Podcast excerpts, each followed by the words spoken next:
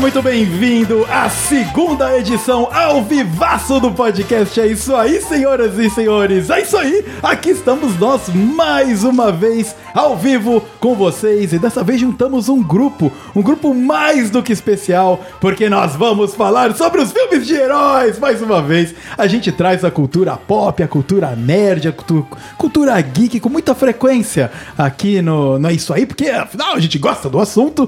Mas nós vamos falar, será que já deu? Será que já deu na tampa? Será que já deu no talo? O que, que a gente gosta sobre filmes de herói? O que, que a gente não gosta tanto sobre filmes de herói? O que, que tá too much? O que, que de repente tá tá beleza, a gente ainda tá gostando. E para bater esse papo maravilhoso aqui, ao meu lado temos três ilustres, ilustres convidados, começando aqui do meu lado, de verdade. Ana Paula, se apresente para o nosso ouvinte e dessa vez, como nós estamos ao vivo também, né, para quem está nos vendo. Olá, ouvintes, eu sou a Ana. Essa é a minha primeira live no YouTube, então eu tô aqui estreando né, nesse ao vivo e tô muito feliz de estar aqui. E eu sou fã da Marvel, então eu tô aqui para dar uma uma briguinha e ficar mais do lado da Marvel aqui nessa nessa luta, nesse combate. Mas vamos ver, tô muito empolgada pro episódio. Muito obrigado, Ana. Muito obrigado por ter topado participar aqui ao vivo. Sempre dá um nervosinho a mais, não é verdade? Hum. Fazer ao vivo. Mas muito obrigado. Vai ser ótimo ter a sua participação como fã da Marvel. E a gente tá falando aqui de fã. Vamos passar para o outro cara que adora filmes de herói, adora filmes da cultura pop. Saltinho, seja muito bem-vindo à sua segunda participação no podcast. É isso aí. Olá, pessoal. Obrigado. Aqui é o Saltinho, o Bruno. E tô aqui como mais um entusiasta novamente para falar sobre a cultura pop. É isso aí, cara. O salto que a gente tem se comunicado bastante aí, tentando ver o máximo de filmes possível antes de chegar aqui no episódio de hoje pra estar preparado. Fala aí, salto. É isso aí. Mandando mensagem, Vitão. E aí, Vitão, você viu esse? Você já viu esse? E esse aqui? da hora, cara. Muito obrigado por topar participar. E também claro, topar participar ao vivo aqui, né? Sempre é um desafio a mais, então fico muito feliz de ter você aqui com a gente. E é claro que a gente tá falando de cinema, a gente tá falando de filme, a gente vai falar de série. É praticamente impossível no universo do É Isso Aí a gente falar isso aqui sem ter a presença ilustre do especialista sobre o assunto, Gustavo Rego, do canal Cineolho. Seja muito bem-vindo. Ah, meu, sei lá qual episódio que você já tá aqui com a gente, mas a primeira vez ao vivo, cara. Muito obrigado por ter topado participar. Eu, Vitão, valeu, rapaziada. Vitão sempre joga minha bola lá em cima, né, cara? Pô, muito obrigado. Vitão e minha mãe sempre são pessoas que fazem minha autoestima ir lá pra cima. É, valeu, meu nome é Gustavo, eu sou sociólogo, professor de sociologia e de história, tenho um canal no YouTube que chama Cineolho. E, Vitão, seu, a live de hoje tem uma pergunta retórica, né? Será que filmes de herói já deu? E a resposta é sim, já deu. Podemos encerrar a live. Muito obrigado a você que nos acompanhou. Tchau. Muito obrigada. É isso. Exatamente. Episódio finalizado em tempo recorde, então muito obrigado, pessoal. A gente se Isso aí. vê ainda. ai, ai, muito bem, muito bem, Gustavo. Muito obrigado por topar participar aqui junto com a gente. Então, você, meu querido ouvinte, se prepare, porque hoje nós vamos falar um pouquinho. Vai ter umas chineladas aí, com certeza, pro universo Marvel e etc. Que não só Marvel, né? Tem herói de tudo. Agora todo mundo quer fazer 500 mil filmes sobre herói, mas a gente também vai falar do lado bom, porque afinal a gente também assistiu muita coisa.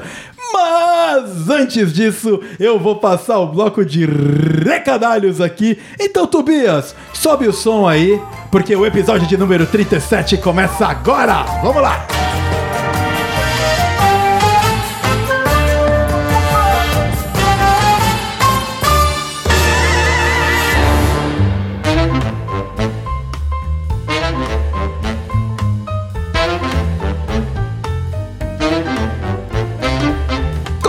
Começando mais um bloco de recadalhos aqui no podcast É Isso Aí. E mais uma vez eu vou ter que me esforçar aqui para ser conciso, porque, de novo, novamente, o papo foi maravilhoso, o papo rendeu muita coisa e o episódio ficou longo, ficou longo, mas eu sei, meu querido ouvinte, que você gosta de episódio longo para ficar aqui horas com a gente ouvindo as nossas groselhas. Mas eu gostaria de passar rapidinho aqui que hoje, no dia do lançamento desse podcast, podcast, dia 17 de novembro de 2022. Nós estamos fechando a terceira semana seguida em que nós estamos lançando um episódio do É Isso Aí, senhoras e senhores. No dia 3, nós lançamos o The Boys Parte 1. No dia 10, nós lançamos o The Boys Parte 2. E hoje, dia 17, nós lançamos filmes de heróis. Um episódio que foi gravado ao vivo lá no YouTube, lá no nosso canal, onde tem alguns cortezinhos, é onde nós fazemos as nossas lives.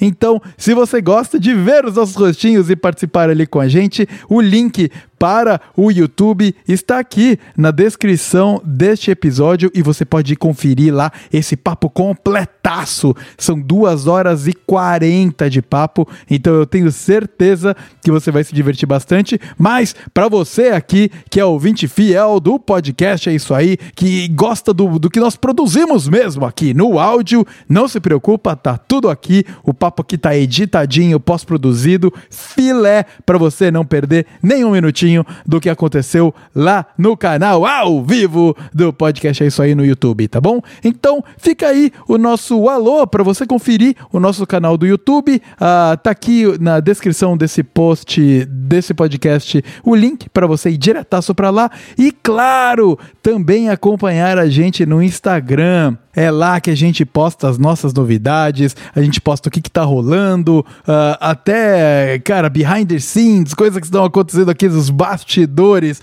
Eu tenho certeza que você vai gostar muito de acompanhar a gente lá. Às vezes a gente posta música da semana, que não é bem toda semana, mas finge que é. E também você pode ter a oportunidade de vir dar um alô para mim, pro Tobias e pra turma da produção e falar com a gente. Venha se comunicar com a gente, que nós estamos com as portas abertas para você entrar na família do podcast É Isso Aí, tá bom? Então fique aí com esse episódio que foi gravado ao vivaço no canal do YouTube e se prepara porque você vai dar muita risada porque o papo foi bom demais. Então, produção, solta o som que o episódio de número 37 começa agora.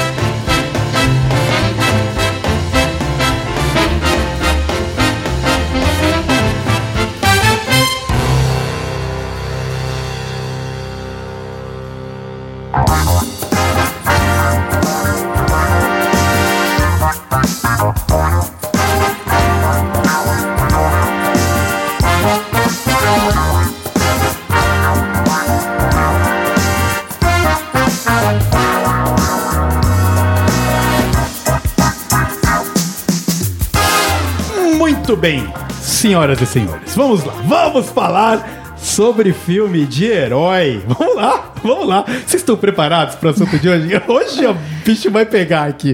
Hoje vai ser bom demais. Uh, antes da gente cair no no mundo aí, no universo de caramba, tem muito filme de herói, tá cansativo, já tá enjoado, os filmes estão uma bosta, ou tá bom, ou eu amo, eu quero mais, vou tatuar, ou sei lá quem, no braço.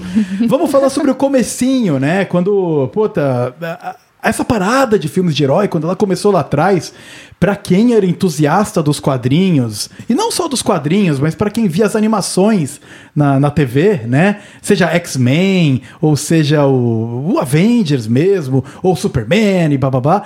Foi muito legal ver que realmente mega produções começaram a acontecer nesses heróis e nesses personagens que a gente tem tanto carinho, que a gente cresceu vendo, né? Cresceu acompanhando. A galera dos. Uh, que realmente vive os, os quadrinhos e respira e coleciona quadrinhos, foi um momento, cara, meu, realmente muito especial, porque não se imaginava que a gente ia ter filmes de altíssima qualidade sobre herói, sobre Hulk, Iron Man, sabe? Essa galera não passava pela cabeça de ninguém que isso ia acontecer. E uh, tiveram diversas uh, tentativas e diversas maneiras de se fazer filme. E eu gostaria de começar com vocês aqui, queridos amigos. Um, Algo que o Salto até comentou quando a gente estava se preparando para o episódio de hoje, né, Salto?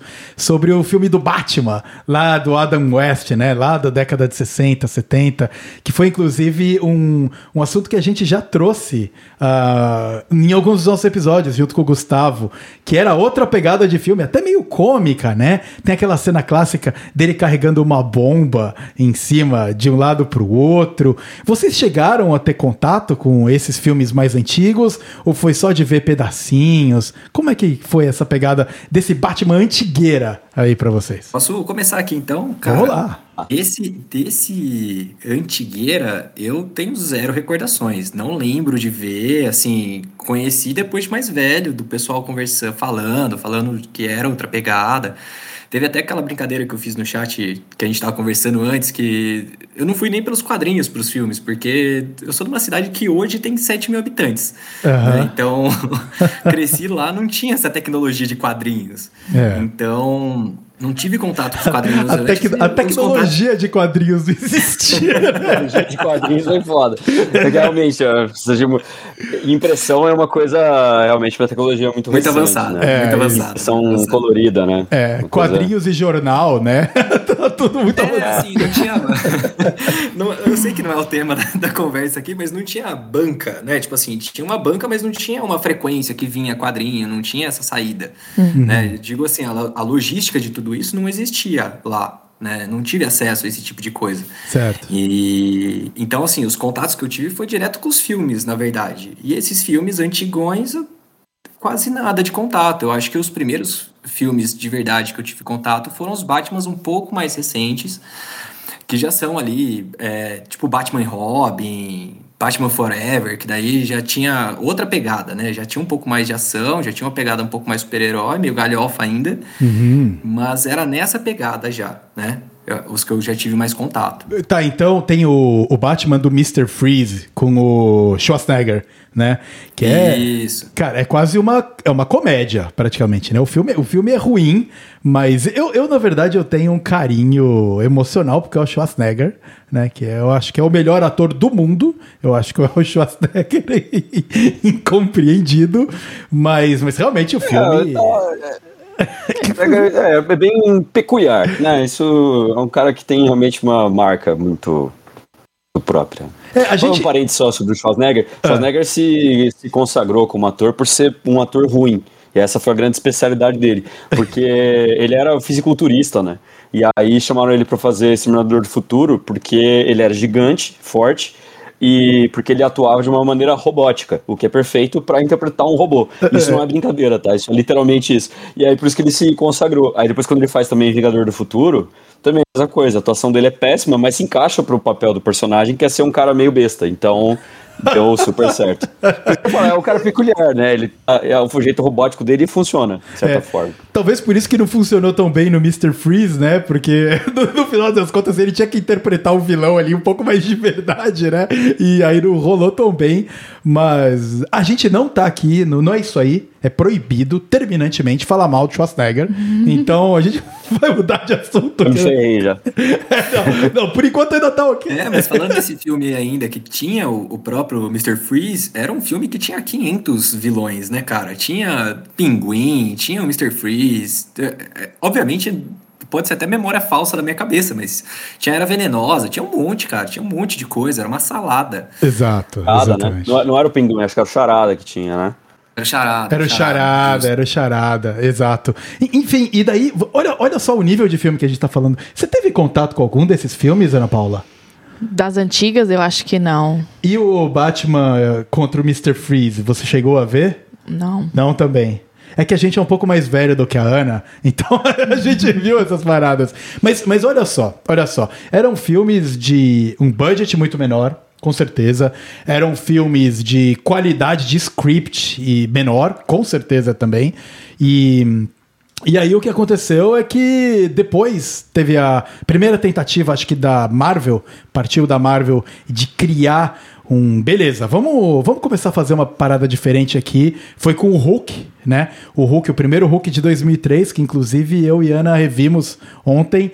E é um filme com outra pegada. Você vê que eles estavam entendendo tanto o que que, como que seria o transporte do quadrinho pra telona, que tem vários quadros onde você vê que eles estão simulando uma revista ah, de HQ entre as cenas, até cortes muito clássicos de a mesma cena em diferentes ângulos de visão, que é exatamente como uma HQ conta a história, né? É muito curioso essa esse approach diferente, né, Ana? Que, que quando a gente compara com o que a gente tem hoje em dia, é outra realidade, né? É, um filme bem focado na história mesmo, na criação do personagem e, e vai mostrando aos pouquinhos, né? Não, não chega já jogando na sua cara quem era o Hulk. Foi, é um filme um pouco mais lento, mas para quem quer conhecer mais do personagem, eu achei muito, muito interessante, muito bom. É, e, e- é outra, pegada, né? Esse, esse de 2003 é aquele que o pai dele injetou as coisas nele, não é? É, o, o pai, bem. é, o pai dele, ele tá fazendo os testes nele próprio, e aí quando ele tem o filho, a- pelo DNA dele passa pro bebê. Ele não, ele não injeta no bebê, né? Vai por, Aham. por ah, sei lá, DNA, né? É, e aí é o bebê genética fica- mesmo. É genética, exato. Genética. É genética. E você gosta do filme? Não, esse aí eu achei uma merda. É mesmo, sério? Colo- ah, cara, é muito ruim, é muito ruim. O Eu filme é muito lento, ruim. né? Ele é bem lento É. mesmo, é. Mas, mas eu queria fazer uma pequena correção até, Vitão. Que assim, na verdade, eu acho que não foi esse Hulk que abriu as, as portas desse novo universo de heróis. Foi o próprio Homem-Aranha. Aquele Homem-Aranha do Sam Raimi, ele saiu em 2002. Um ano antes. E aí abriu ele, eu lembro que foi o começo dos DVDs, pelo menos lá, na- de novo, lá em Saltinho. quando chegou aham. a tecnologia, quando chegou a tecnologia lá em Saltinho, foram os primeiros filmes que eu comecei a ver em, em DVD. É, na verdade, fazendo outra correção, salto. Olha lá, olha lá, vamos lá. Nas minhas pesquisas, na verdade, quem entrou primeiro foi X-Men, em 2000. Ah, tem esse. X-Men, o filme, em X-Men na 2000, história aqui. foi quando eu comecei a assistir filmes de heróis. E qual é o X-Men de 2000? O filme, é X-Men, o filme. Que é aquela primeira história que eles lutam na Estátua da Liberdade, Wolverine e todo mundo contra o Magneto, Eu acho que esse já é o 3, não é? Caraca, já é o 3? Sério? São, Eu acho é, que é, não é? X-Men 2 saiu em 2003 Aham. e o outro X-Men saiu em 2006. O confronto final. Ah, O confronto final é aquele que a Jen morre e se. É, Ah, ela que ela se vira Fênix. é, ela se e tá. sacrifica, né? Tá, tá, tá, tá. Uhum. É, é realmente o. Mas assim, me tem a impressão de que dentre todos esses aí, eu acho que o que foi mais definidor assim para o sucesso dos heróis foi o Homem-Aranha. Foi impressão minha quando eu leio sobre isso, assim, sobre essa esse boom de filmes de super-heróis, especialmente os da Marvel, né? É sempre colocaram como grande marco o Homem-Aranha, acho que em termos de, de tudo, de bilheteria e de absorção da crítica e, e geração de um, assim, de um, de um buzz mesmo, assim, em torno de, de heróis e tudo mais.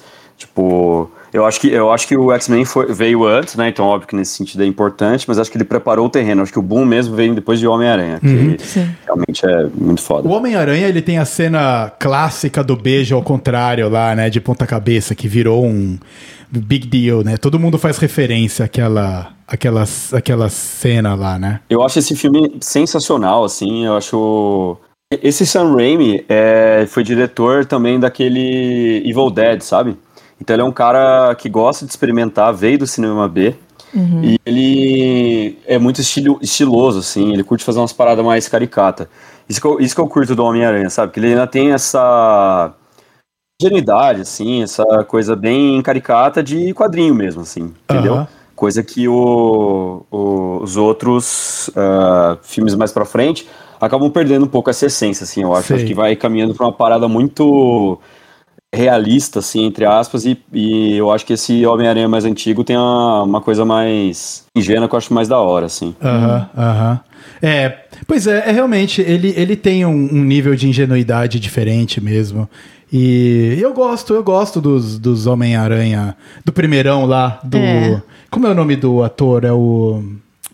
O Tom Holland é o atual, aí teve o carinha do meio lá, e esse primeirão, que... Como é que era o nome do, do cara? Puxa vida, eu não... Eu não eu não lembro o nome. Vocês lembram o nome do cara, Eu do primeiro ator? tô dando um Toby. Tobey Maguire. Maguire. Isso, Tobey isso. Maguire, é Isso. aí, é isso aí mesmo, Tobey Maguire. Então, é realmente foi, mas esse foi big deal, né? Esse fez mega sucesso. Os Hulks lá quando eles estavam tentando começar, flopou. Tanto é que o Salto falou que não gosta. Depois, depois eles refizeram um Hulk de 2008 junto com o, com o Iron Man, com o Homem de Ferro. Os dois em 2008, já com a pretensão de começar a primeira fase do universo do Avengers, o universo Marvel ali, que seria o começo de todo o arco para terminar na Guerra Infinita contra o Thanos, né? E ali Iron Man foi um sucesso absurdo. O que me surpreendeu, né? Porque eu sempre achei o Iron Man um herói meio meh, assim, né? Se ia jogar jogo de videogame, o Iron Man é sempre, era sempre um bonequinho meio sem vergonha, assim. Ninguém ligava muito para ele. Mas a fusão dele com o ator, que é o. Robert Downey Jr. Robert Downey Jr. ficou perfeita, né? Tony Stark. O ator que é o Tony Stark. Exatamente. Isso. A fusão dele com o Tony Stark ficou muito bom, sabe? Então, ficou realmente. E virou o grande, ele virou o grande pilar do universo da Marvel, que foi dali pra frente, né? Eles têm filmes ruins também, mas ali foi o ponto zero do Avengers da Infinity War, aí que foi, meu, puta, um buzz. Esse foi um buzz gigante mesmo, de muita gente ah, pirando. Né? E você viu, né, Ana? Esse você já, já acompanhou e ali você começou a ver valendo. É, eu comecei a me encantar pelo mundo Marvel pelo Homem de Ferro. Na verdade, eu nunca li quadrinhos, eu também não tinha. Não que eu não tinha acesso, mas é, eu até tava falando pro Vitão ontem. A minha infância de gibis era turma da Mônica. Não era de super-heróis, né? Nem Marvel, nem DC, nem nada disso. Então eu comecei aí, é, fui no cinema por curiosidade mesmo, assisti Homem de Ferro, me apaixonei pelo formato, pelo super-herói, pelo, né, pelo personagem, é, o ator, o desenvolvimento e tudo mais. E aí, a partir dali, eu comecei a assistir todos os filmes da Marvel. Eu ia pro cinema para começar a conhecer os personagens da Marvel. Então, foi um- uma história, assim, de, de crescimento e por isso que eu, eu, eu virei fã, realmente, porque eu não, não tinha uma perspectiva antes dos quadrinhos. Eu fui realmente conhecendo pelos filmes. E aí, eu não tenho muito como julgar o que tá certo, o que é errado, ou de expectativas, porque eu fui conhecendo com os filmes. E aí, eu tenho essa visão um pouco mais é, não sei, di- é diferente, né? Dos pessoais que, do pessoal que já era fã antes. Uhum, é, é, pois é. Mas é bom, né? Porque você acabou pegando ah, o que, que é ah, o universo pela história que está sendo contada no cinema, né? Isso. Você não teve muito a poluição de quadrinhos ou outras paradas, porque, meu, zilhões ah, acontecem diferentes, zilhões de coisas acontecem diferentes, né? E, e vocês, ah, Salto, você viu. Você tinha mais. Claro, você falou que você não tinha tanto contato com o quadrinho, mas quando começou o Homem de Ferro e essas paradas, foi também eu conheci o universo pelo cinema? Ou já você já tinha e sabia da existência da parada? Olha, eu sabia da existência, mas por causa de algum jogo de Nintendo, cara, tinha um jogo de videogame que tinha Homem de Ferro, tinha Capitão América, tinha alguns personagens ali, mas assim, de conhecer o universo como um todo, eu não conhecia nada, né? Então foi introduzir ali os personagens, de fato, foi com essa leva, né? Com essa leva de filmes que começou lá no 2008. Aham. Aí fui conhecendo um personagem, vai conhecendo um, vai conhecendo o outro. E acho que é legal ressaltar até aqui que eles começaram com esses personagens aí porque eles tinham vendido, né? A Marvel como, como empresa Marvel, ela tinha vendido todos os direitos, né? Dos principais personagens. O Homem-Aranha mesmo que a gente tava falando tava com a Sony. O X-Men tava com a Fox, né? Então, assim, eles não tinham direito de, de fazer filmes com esses, é, com esses heróis, né? Não tava mais debaixo do guarda-chuva deles. Eu acho que conseguiram amarrar bem até, né? Com, com os personagens Bs que eles tinham, B e C, linha B e C de quadrinhos. O, realmente, tanto é que o Homem-Aranha ele demorou muito para entrar no universo da Marvel, dos Avengers, porque eles estavam tentando negociar ali quando que a Fox iria dar os direitos para ele aparecer, porque ele é importante no universo do Avengers. O Homem-Aranha precisa estar lá. Como é que eles vão contar a história sem ele?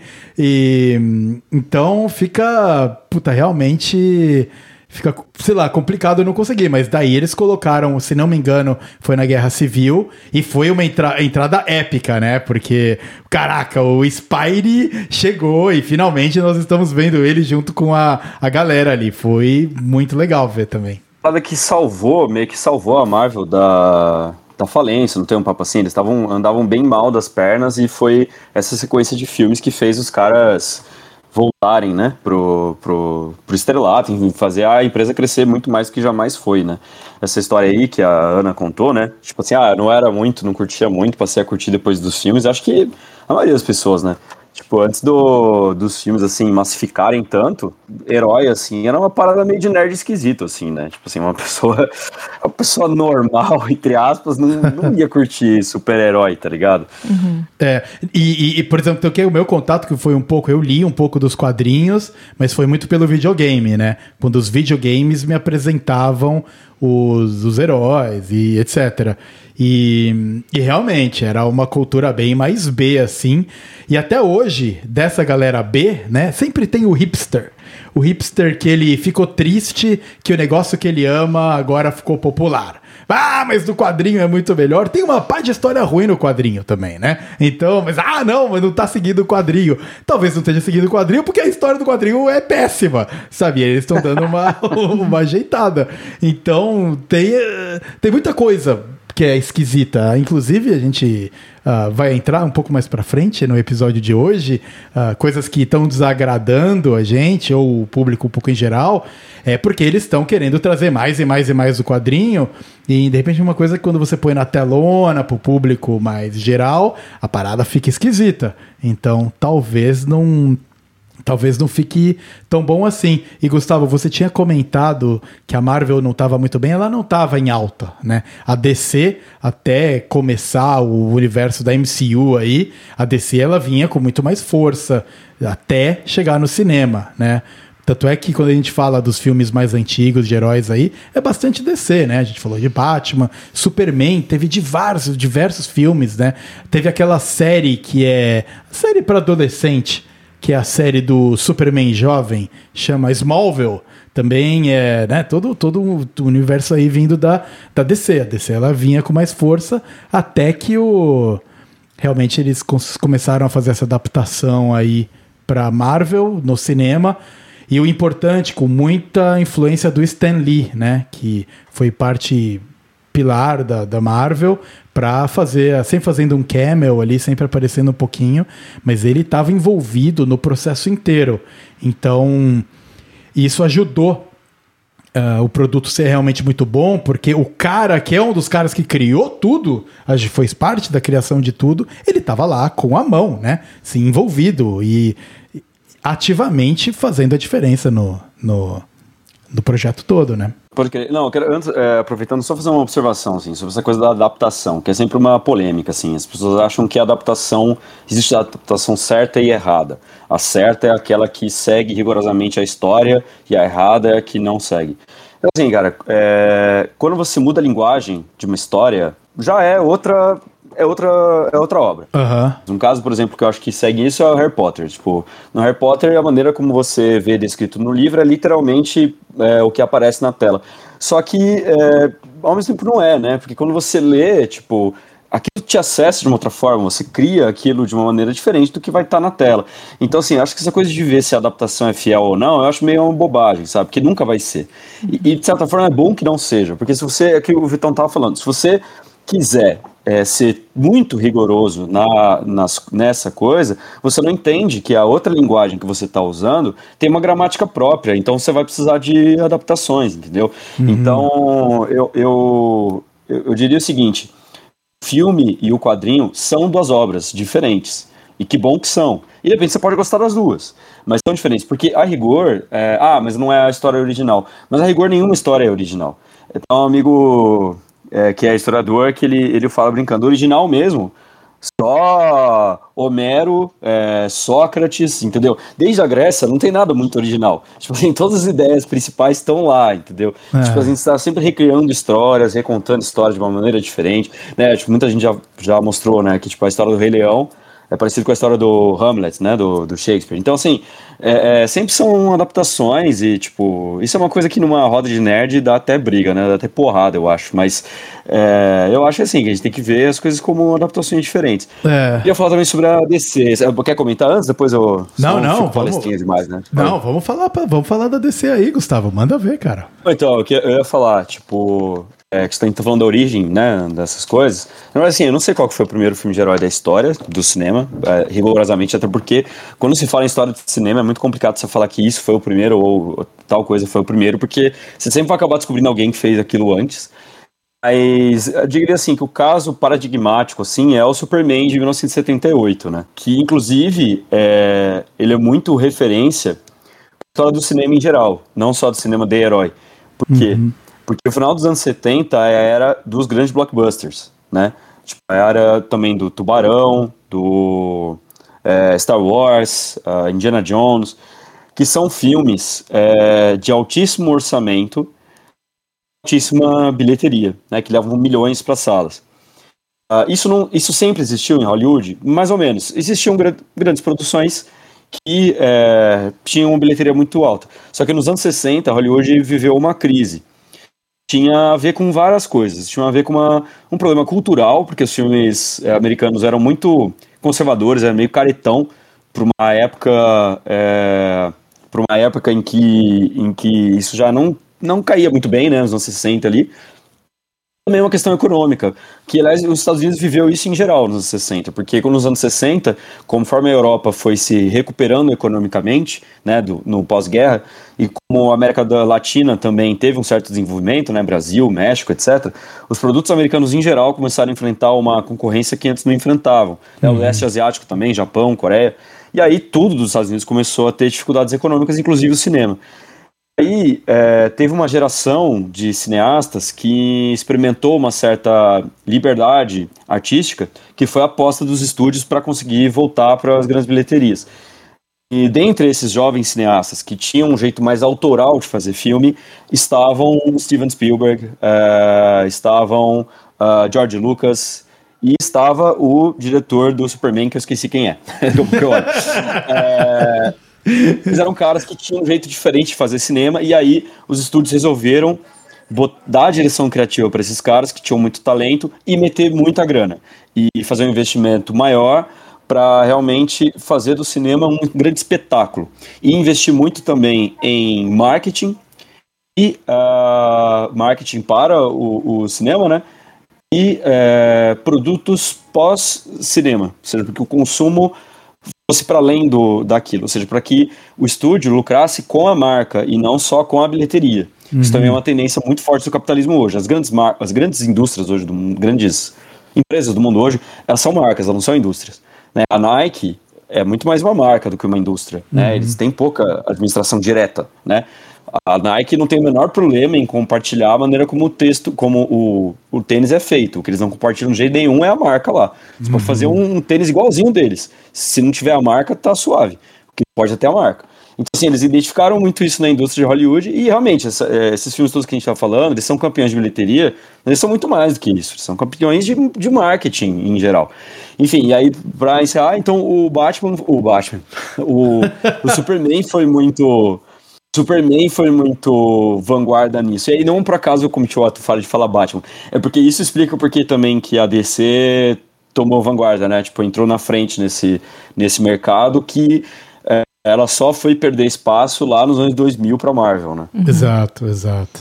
Não, é muito, é muito legal, cara, isso aí. Realmente, o dinheiro injetado né, para transformar aquilo lá não só no cinema, mas num produto de entretenimento, faz uma diferença muito grande. A gente está vendo agora com frequência o novo filme do Pantera Negra que vai sair, que já é o filme que o outro Pantera, o ator, ele faleceu, infelizmente. Então, eles estão levando toda essa carga emocional também no nos trailers, né? Usando isso como marketing mesmo. Como marketing também, né? O, o que é uma homenagem, mas não é só uma homenagem. É um marketing. E, e aí, sabe, é, a, a indústria ela funciona assim.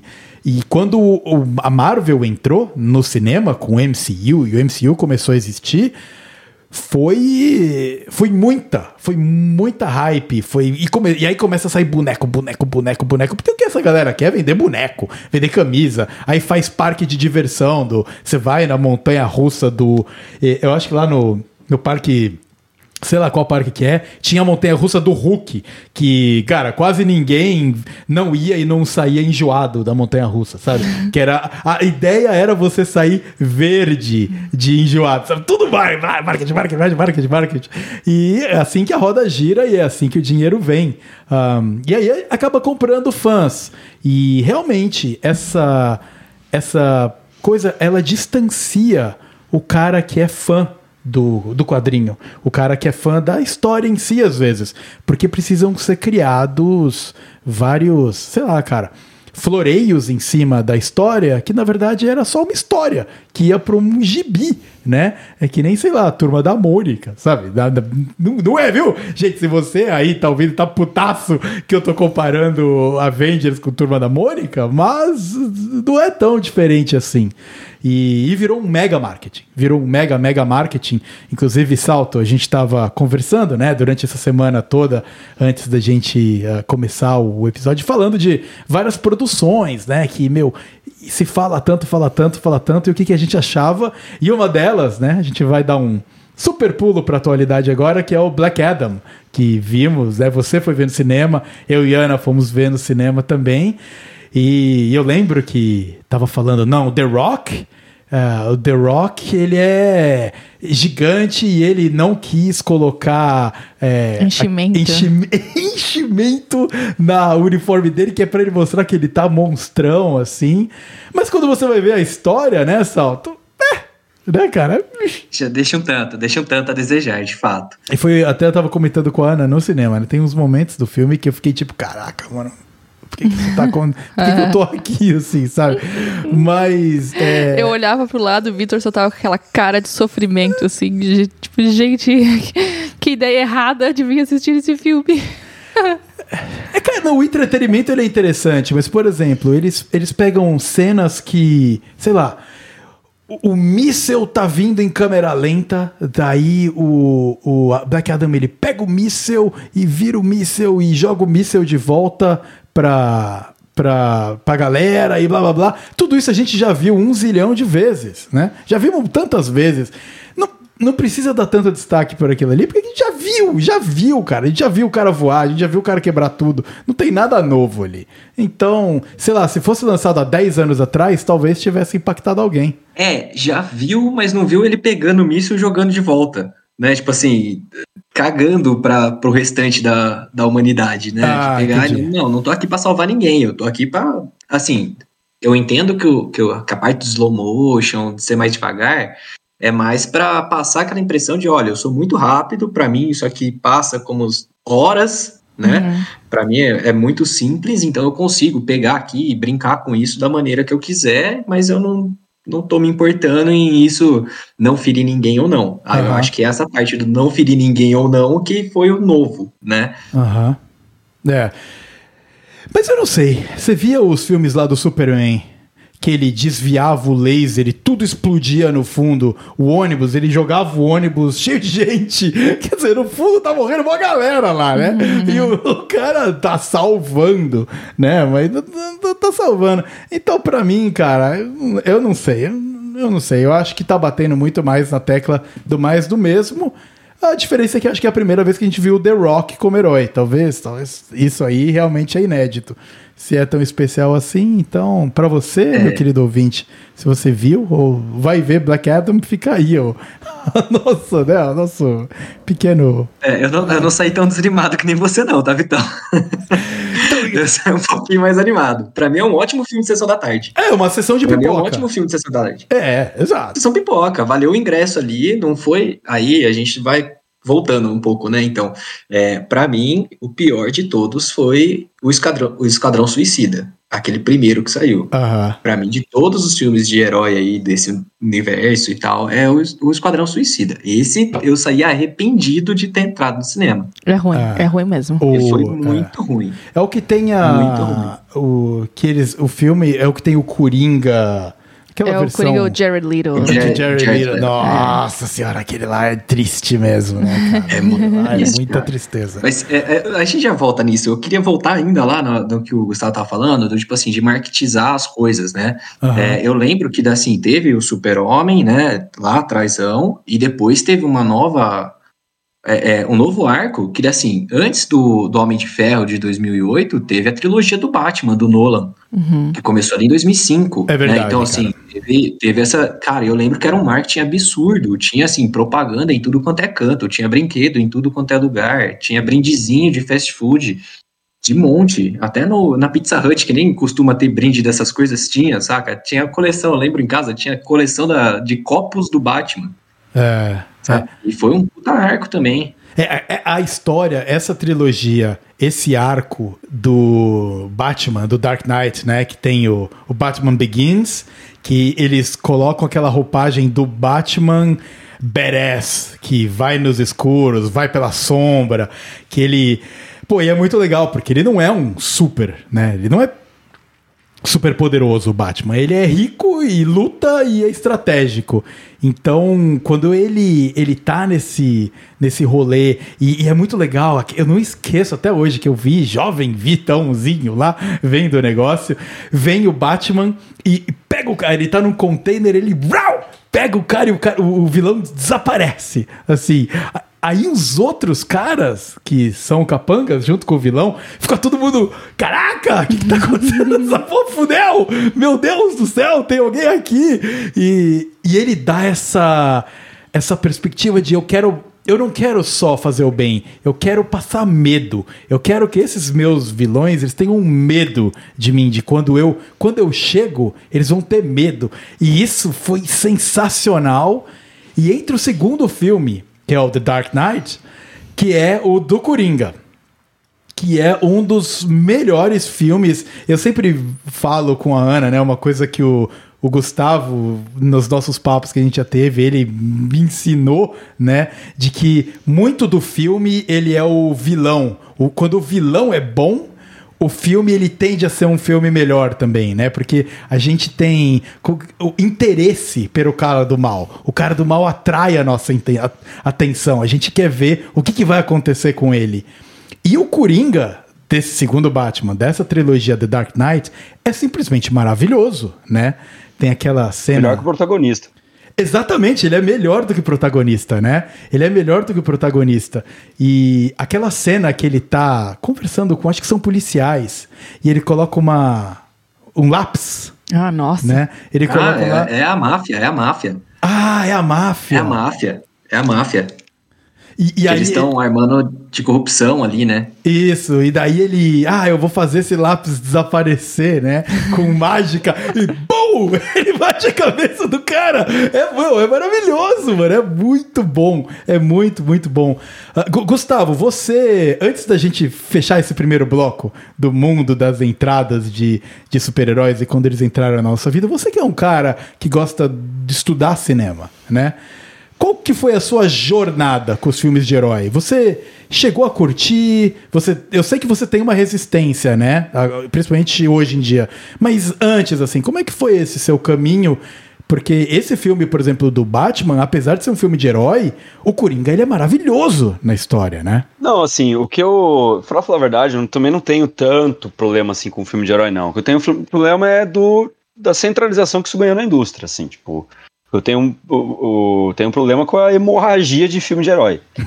filme de herói em si, assim, eu não tenho problema com nenhum gênero ou tema, porque também é uma polêmica no cinema, se isso é gênero ou tema, mas enfim. Ah. É, acho que não pode ser preconceito com gênero, com tema, nem com diretor, nem nada. Acho que de tudo pode, pode surgir podem surgir ideias legais. Por exemplo, esse, esse Batman Cavaleiro das Trevas é um baita filme, realmente tem seus méritos.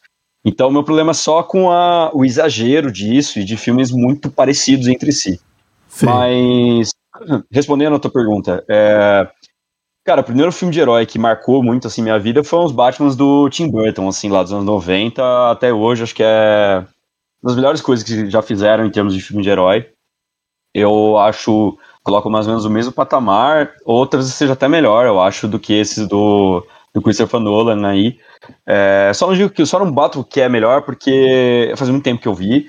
Então, é claro que a memória afetiva pode ser que esteja me traindo, mas eu, ele.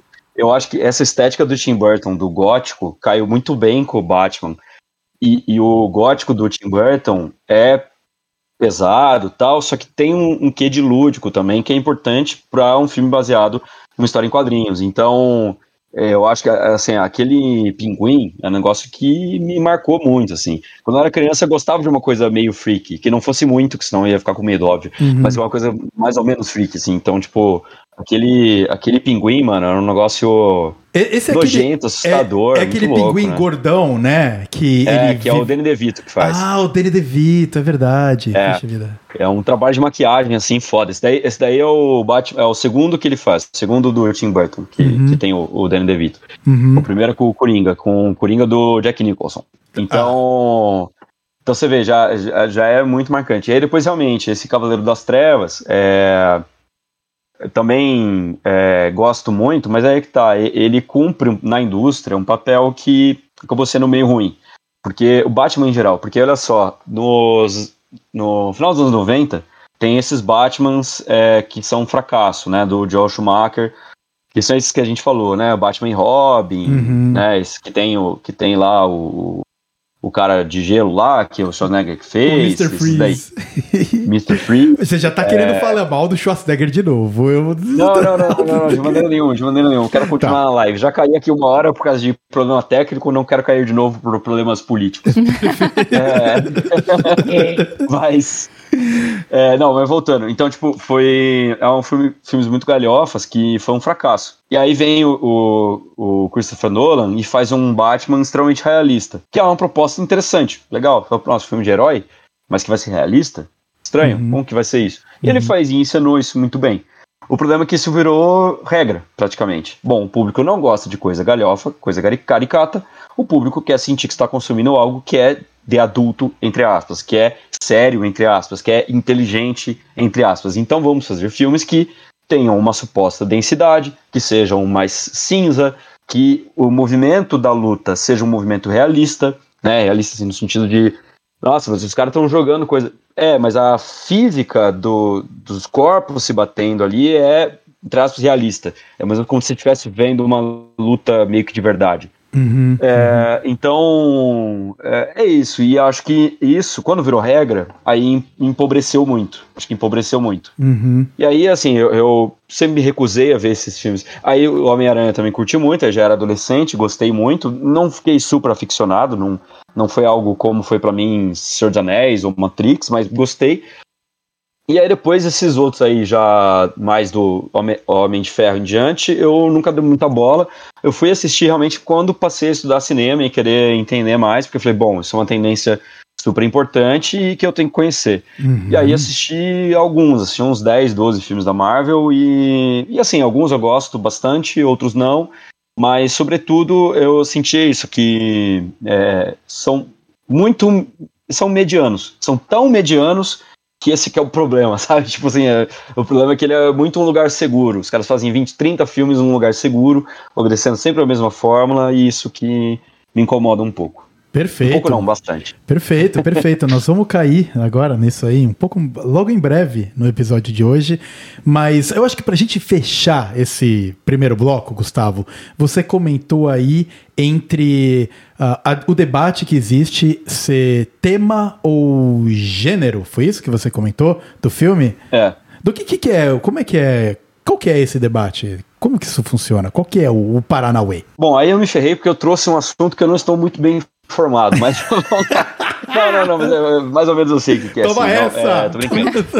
Não, é, não, é mais ou menos o seguinte, tipo, o gênero seria uma forma de você classificar o filme de uma, uma categoria um pouco mais ampla. Então, envolve estilo, é, envolve forma, envolve também, também temas. Então, por exemplo, é, terror, é, o tema pode ser morte e tal, mas o, te- o terror ele se define menos por isso e mais por um filme que causa é, asco, que au- causa medo, que causa ojeriza, repulsa. Então, que vai ter aspectos gráficos que, que trazem essas sensações. né? pode ser o susto, pode ser ah, coisas é, escuras, pode ser coisas que associam à morte, pode ser sangue, etc.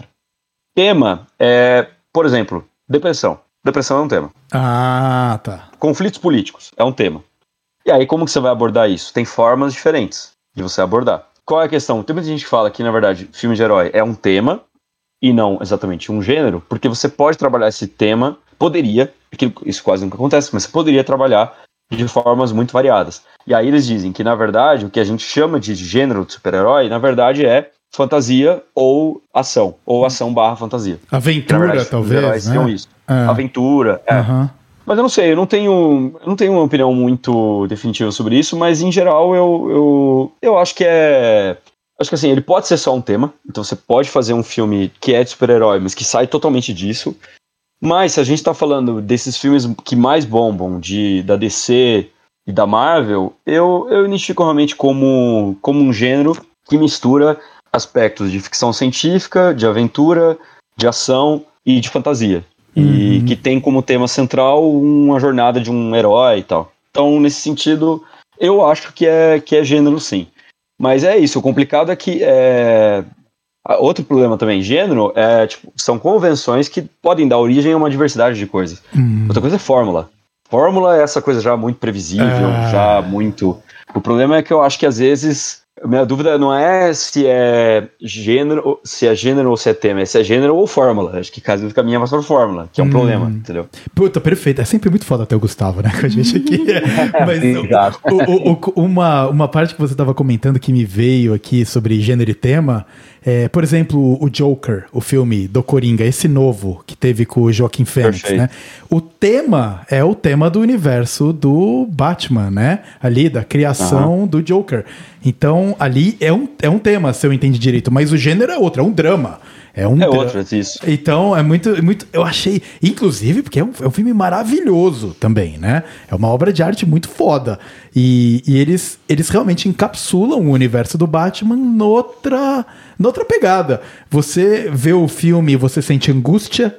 Você vê o filme você se sente triste pela história dele, você se sente com raiva de decisões dele, coisa que está muito longe da fórmula do super-herói que a gente vê com tanta Raiva frequência. mais da sociedade do que das decisões dele, porque as decisões dele são tomadas com base no que a sociedade fez ele se tornar, praticamente isso, né? É, ele é um produto daquela é. sociedade, né? Ele, da, daquela, ele, ele tenta, você vê que ele, ele tá tentando muito, assim, ser alguém, apesar dele ser doido, ele é maluco, né? Mas ele, ele tá tentando. E, só que a vida, Gotham City, na melhor personificação de Gotham City, não permite. Então realmente é muito foda. Uh, pra gente fechar o bloco 1, um, uh, Salto, você viu o Joker? Você viu o filme? Vi, vi, achei fantástico, inclusive, muito bom.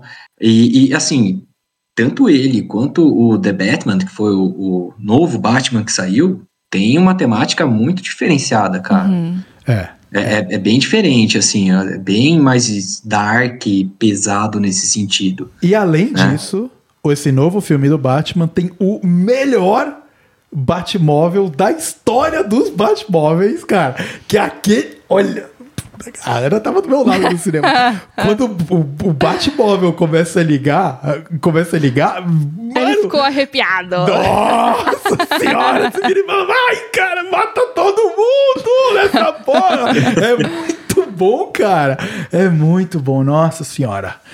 Ótimo reboot do Batman, né? Funcionou bem. E era com o mano do Crepúsculo, que tinha maior preconceito. Então, é bom. Vou aproveitar aqui a oportunidade, então, para dizer publicamente que eu revi a minha opinião sobre esse Batman. Que a princípio eu bati muito, falei muito mal, e depois eu percebi que eu mudei de opinião. ah, foi? o que mudou? O que mudou? Não, assim, a, a, minha impressão subjetiva primeira, posso mudar, realmente. Não, não me diverti muito no cinema e é isso. Tem que assistir de novo para dizer que, que eu mudei isso. O que eu mudei é que quando eu vi, eu joguei ele muito no mesmo balaio do, da trilogia do Nolan. Uhum. Nesse sentido que eu critiquei, de ser muito realista, uhum. pretensamente é, profundo, que nem sempre é. Porque às vezes você coloca uma questão filosófica lá, uma questão política, mas joga tão de passagem que serve só pra, tipo, as pessoas falarem, nossa, falou desse assunto, olha que profundo. E tipo, foda-se, uhum. falou de um jeito maior clichê, não acrescenta nada. Eu fiquei com essa impressão no primeiro momento. Mas depois eu vi outros críticos falando desse filme e eu percebi que, de fato, ele é um filme que tem uma estilização, né? Tem uma estilização que não é a estilização caricata do Joel Schumacher, mas é uma estilização mais deprê, mais que puxa mais pro expressionismo alemão, assim, de ser, tipo, bem é, escuro, com formas é, bem marcadas, então aquela maquiagem dele meio emo, assim, né? Tipo, isso. Então ele tem, ele tem uma, ele tem uma saturação de cor, assim, ele não é colorido, mas assim, o vermelho é um vermelho bem, não é acinzentado, ele, se- ele, ele se contrasta bem, o filme é escuro, mas ele não é sem cor, né, ele, ele tem cores que se contrastam com o, com o escuro, então, de fato, pensei que melhor e realmente, do ponto de vista estético, ele não é tão previsível assim quanto os outros, mas eu acho que eu já cheguei com essa impressão preconceituosa de que, puta, vou ver mais um filme de Batman, essa coisa meio Nolan, meio. Porque no trailer eu fiquei meio com essa raivinha, sabe? E aí eu acho que isso atrapalhou a minha imersão. Eu já cheguei achando que o filme ia ser ruim e, e aí não me deixei ganhar muito por ele. Então Tudo precisava bem. ver de novo, pra ver se eu mudo de opinião. É um, de bo- vez. é um baita, baita, baita filme que eu fiquei com vontade de ver agora. É. Batman, muito bom. Muito bom. Antes da gente continuar esse papo, vamos fazer um break aqui, finalizar esse estendido bloco 1, porque afinal fomos aqui ficando falando, falando, falando, falando, falando. Então, Tobias, me ajuda com o som aí no fundo. Vamos fechar o bloco 1. Ah, de repente, trocar uma ideia com quem tiver aqui com a gente. E pra você, claro, meu querido ouvinte que tá no podcast, o jogo segue jogado. Então, vamos lá, finalizando aqui o bloco 1. Tobias, chama!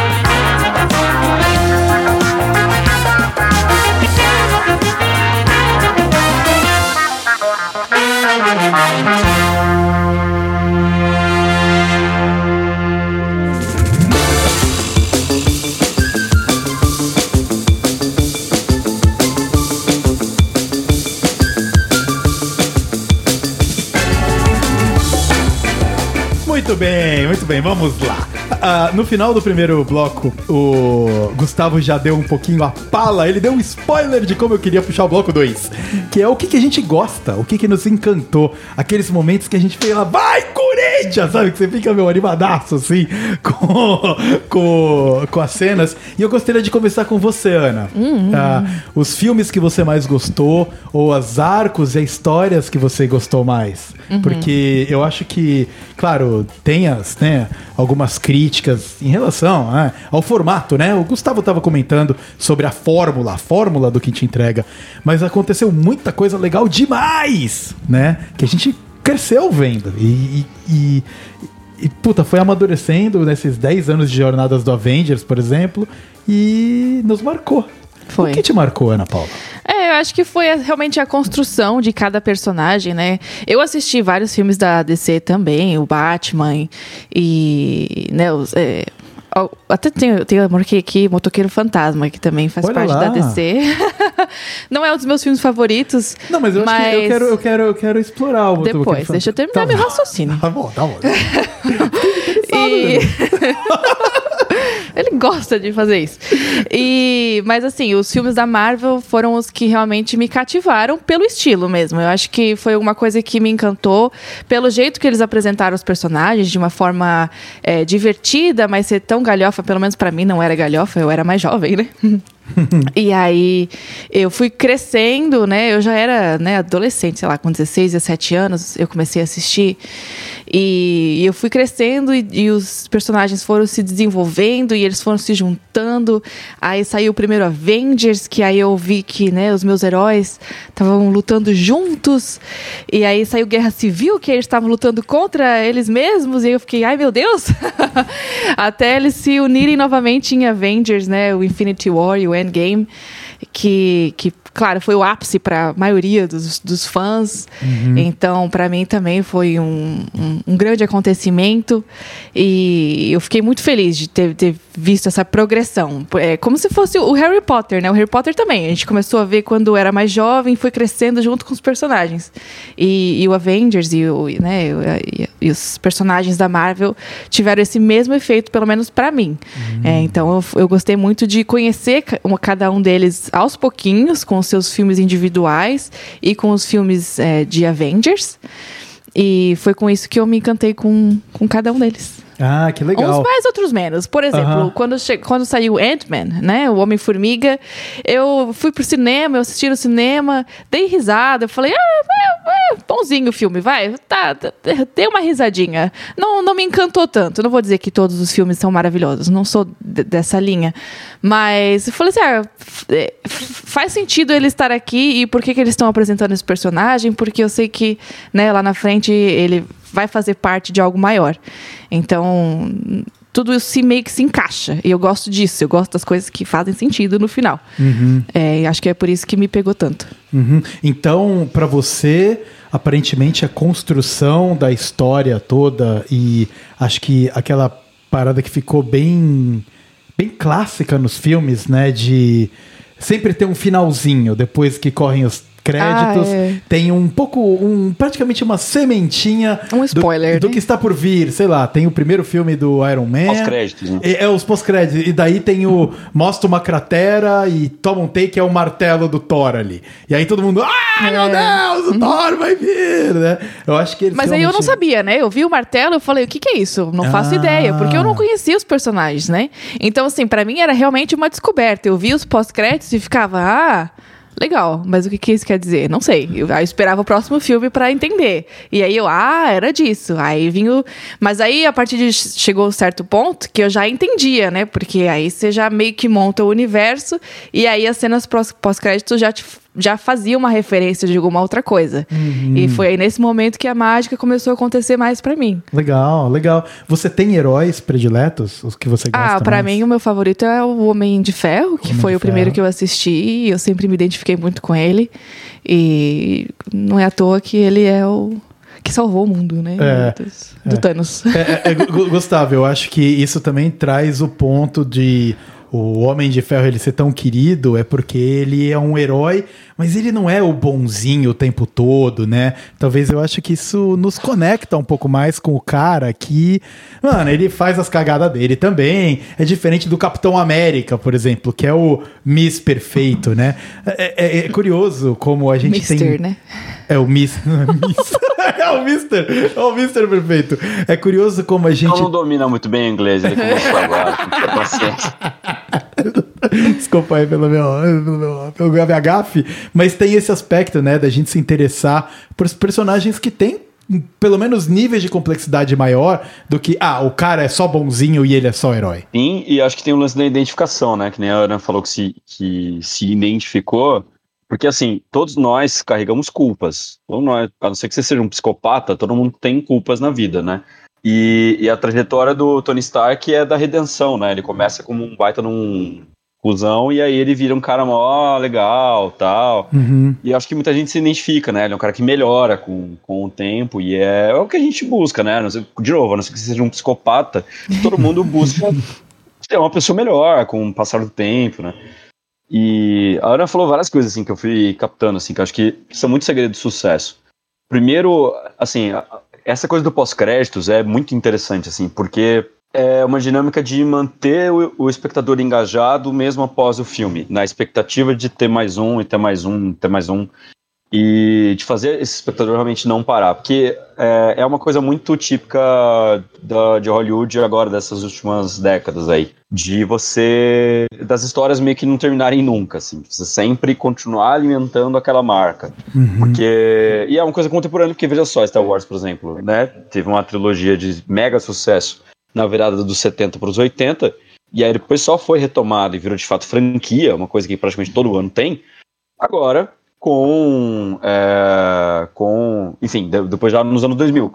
Então tem muito essa, essa dinâmica de querer né, manter engajado. E o pós-crédito é isso, tipo, ah, você já consumiu esse produto, mas fique com a vontade, com o temperinho de ter um que vai sair em breve de novo, né? E, e também essa coisa da satisfação que ela falou, ah, você vê que chegou em algum lugar essa coisa de ser longo, isso promoveu uma satisfação no espectador de sentir que ele conquistou algo, assim.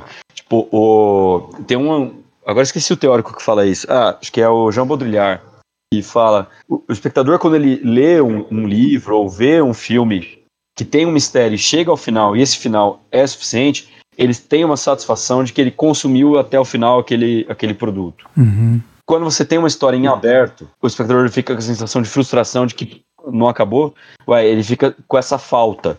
né? Ele sente que ele não, não goza daquele, daquele produto realmente. Daí também a palavra spoiler, né? Porque se você for pensar, tipo. Spoiler é uma palavra forte, né? Porque, pô, tá estragando, né? Pô, você estragou o bagulho, você, tipo, acabou com o bagulho, porque você sabe o final do enredo. Beleza, é chato mesmo estragar a experiência da surpresa. Mas, pô, um filme é mais do que só isso, né? Exatamente. Concordo? É mais pra você saber o final. O filme não é, É, só a história. Ele, ele, ele é construção, né? Lógico, se fosse isso, ah, ah, você vai assistir o, o novo filme de, sei lá, do- dos Vingadores. Não, economiza 40 conto que você vai gastar no- só no ingresso do cinema. Chega aí, vou te contar a história. Aí eu contava tudo e acabou. É. Não é assim, né? Não. Não é a mesma coisa, né? Aí toda a construção que a Ana comentou do como você vai se apegando aos personagens e no final eles estão lutando juntos. Eu tô gostando muito do seu serviço aí de bebida, viu, Gustavo? Eu tô com inveja. É. O cara tá vindo uma. Tá vindo uma... nada, cara. Mas- Não, é porque, é porque eu não coloco do lado do computador porque senão vai dar merda, porque eu sou Ah, muito tá. distraído. Aí eu tô botando numa estante mais alta. Dá a impressão de que veio um garçom, sabe? Entregar. É, bem. É. Ah, muito obrigado pela essa champanhe nesse momento. Mas É, não, que o Cineolho, Cineolho tá bombando muito agora, filho. Agora é, tem muito dinheiro. equipe aqui, ó, me ajudando. É, É, é que nem você tem a sua produção, assim como eu tenho o Tobias que tá lá no closet. é, tá ligado. Mas voltando, voltando ao, ao a construção do personagem, né? Você falou do como você se apega e parece que eles viram seus amigos, né? Você tá torcendo por eles e aí eles lutam juntos no final e e aquela cena, né, Ana? A gente viu os Avengers há pouco tempo, do Assemble final, onde pela primeira vez o Capitão América pega o martelo do Thor e grita Assemble e vai todo mundo pra porrada. É muito animal, porque você tá assistindo o bagulho há 10 anos pra ser construído, né?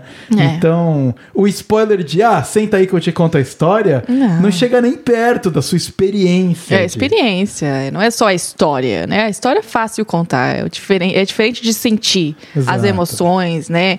E passar pelos altos e baixos de cada filme, de cada, né? é, a história de cada personagem e a junção delas no final. Muito perfeito. Ah, Salto, qual é o seu arco predileto, os seus personagens prediletos? Qual que é o teu... O que que pra você foi animal de ver? Caras, foram, assim, falando de Marvel, foram 10 anos aí, de fato, né, cara? É. Que foi da introdução. Eu não consigo me recordar de ficar tão empolgado com aqueles primeiros filmes, Uhum. né? Eu lembro de ter assistido, de ter achado legal e tal, mas o que, de fato, foi um- uma apoteose interna, digamos assim, foi, de fato, na, na- na- nos Avengers finais, né? É. Então, eu gostaria muito que tivesse a, a história acabado no Infinity War, com o Thanos derrotando todo mundo. Eu acho que ia ser um, um final muito bom Aham. e disruptivo, digamos assim, né? É. Ele seria muito inesperado ter acabado daquela maneira, né? Uhum. Mas a cena final do, do, do, do Capitão América pegando o martelo do Thor, você tinha aquela construção toda de que ele é aquele cara bom, é o paladino da, dessa história, né? Desse Perfeito. universo, ele é o paladino. Perfeito. É, voltando de novo ao paladino. Ó, a gente sempre fala do Paladino, né? Agora não é o Obi-Wan, mas agora é o Thor. não, o- o, exato. Capitão América. o é, Capitão exato. América. Isso, então, assim, ele volta, é o homem bom, é o justo, é o puro. Então, e por toda a história do martelo, né, de que ele só seria poderia ser levantado por alguém digno, você fica super animado e alvoroçado a hora que ele consegue levantar e desce o cacete ali no Thanos. É, é. Não, com certeza. Só um parênteses, assim, dessa coisa que eu falei, de que toda a história um dia já foi contada, né? Por que, que a gente se emociona com a história do, do Tony Stark ali no, no final do Vingadores? É a história do herói que se sacrifica para salvar a humanidade. A gente já viu essa história alguma vez na vida. Todo Uhum. mundo que é cristão, né? Ou que foi criado num- num- numa sociedade cristã já ouviu essa história. Uhum, Então é verdade. por isso que cativa tanto. Essa Uhum. ideia do herói que morre e sofre para salvar a humanidade, né? É. É, é porque ele tinha tudo a perder, né? Ele, com, com o negócio do Thanos, que evaporou todo mundo, ele foi um dos únicos que realmente conseguiu se manter com a família junta, né? Com a, com a Pepper, e aí teve uma filha com ela. Então, assim, ele deixou o, o, o, o lado business dele, né, de homem empreendedor e do futuro e tech de lado, para morar num, né, numa fazenda, numa casa do lago e ficar de boa e curtir a família. E aí a galera chega lá, bate na porta e aí, bora salvar o mundo, né? Vamos, vamos lá arriscar tudo de novo. bora morrer aí, é, né? E aí ele, pô, cara, você. Não sei, acho que não, né? É, é. E aí ele, no final, ele se sacrifica, então tem, tem toda essa construção. E o martelo do Thor também tem tanto significado justamente por todos os filmes do Thor anteriores, mostrando o quanto aquele martelo é importante, o quanto só ele consegue levantar o martelo, enquanto ninguém consegue, né? Quando ele, o martelo cai na terra e chega lá os agentes, os agentes da Shield, e ninguém consegue levantar o negócio, né, do chão e tal. Então, assim, tem toda essa construção que em um filme não conseguiria contar, né? É, tudo se encaixa no, no, no filme final ali do Avengers. Então, assim, é essa construção que, meu, não tem como realmente um spoiler ou alguém contar a história, fazer a emoção ou fazer essa experiência da mesma forma, a não ser assistindo. É, não, com certeza. Você tem que viver em tempo real, praticamente, conforme a história é contada. Tem uma discussão muito interessante de formatos de quando você solta séries, né? Uh, que vai muito em linha com isso que você está comentando, Ana. Quando a série ela é lançada na íntegra pela Netflix, você tem lá, pau, 10 episódios para você ver binge watching, maratonar. Você vai ver os 10, 10 episódios e acabou. Acabou a sua jornada com aquilo ali. Enquanto quando o episódio é lançado semanalmente, você vê um episódio, digere, debate com os amigos, pensa e fica ansioso para vir o próximo. Aí vem o próximo, e daí você vê. E aí você, em vez de ver tudo em um dia, 10 episódios, você vê a mesma história, só que em 10 semanas. Uh, tendo tempo para pensar e refletir, até pesquisar sobre o assunto. É uma maneira mais interessante de você contar histórias, mesmo que às vezes a gente fica ansioso, né? Que, que ah, nossa, o que vai acontecer, meu Deus do céu? Mas essa uma semana ela te prepara para você ver nos os filmes da, da Marvel, foi isso, foi isso também. De acabou um filme e aparece o martelo do Thor, né? Ou aparece, sei lá, o escudo do Capitão América no fundo. Assim. Você vai, caraca, vai vir o Capitão América. E aí já fica todo mundo preparado pro filme Capitão América que vai vir no futuro. E assim eles construíram, né, um império aí de, da MCU, né? E antes da gente entrar na fase que a gente está hoje, um, eu também queria aqui falar um pouquinho também da DC, né? A DC, a gente comentou os filmes do... Para mim, a, a DC é basicamente Batman de filmes que eu gostei de ver. Eu não gosto do Super-Homem, eu acho que o Super-Homem é um herói merda. Eu tenho preguiça do Super-Homem, cara. Porque ele é o. Ah, ah, ele não é merda, mas a história é meio cansativa. Ele é muito chato, ele é muito chato, porque ele é muito perfeitinho, né? Ele é muito, nossa, ai, cara, eu sou do bem e... produto americano é isso, né? Eles querem tentar se passar como os caras bons, corretos é. e, e, e, dignos, né, do poder que eles têm. E, é, a gente é. sabe que não é bem assim. E ele é muito, muito, muito forte. Porque, tipo, ah, não, mas ele tem a Kryptonita. Porra, mas onde se encontra a Kryptonita? Essa merda aí não é assim, ah, Kryptonita. tipo, ah, pô, é mó foda encontrar esse negócio. Tipo assim, não é. Ali na é esquina é do mercado do seu Zé. Foi, é.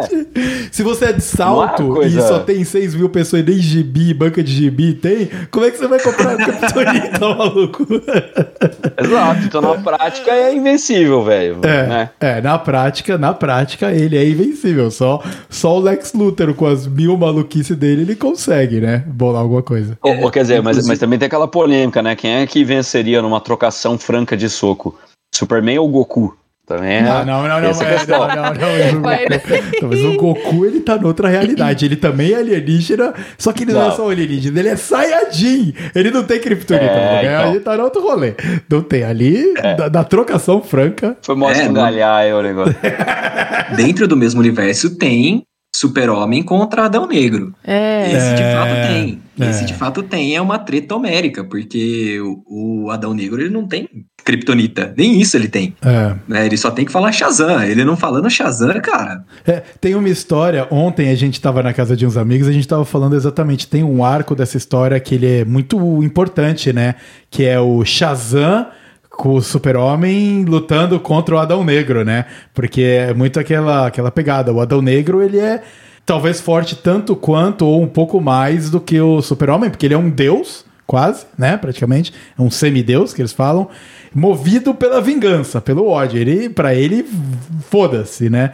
E aí o Super-Homem não consegue dar par. E, e eu acho que é a história que eles estão querendo contar logo depois desse filme do Adão Negro, né? É, talvez. E o que fica muito solto é assim, como que esses filmes que saíram da DC se conectam, Uhum. né? Porque o homem aí já dando spoilers pra quem não assistiu o Adão Negro ainda, né? Mas então, É, o homem- Spoiler alert! Spoiler alert brabo aqui.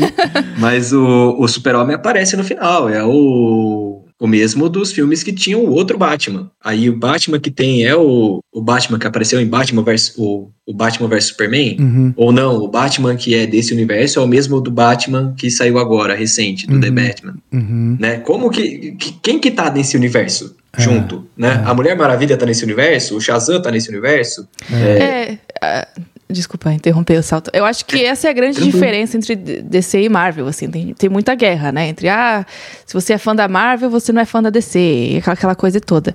Mas eu acho que eles são universos bem diferentes, apesar dos super-heróis serem parecidos, né? Tem muitos deles que são quase iguais, né? Só muda o nome.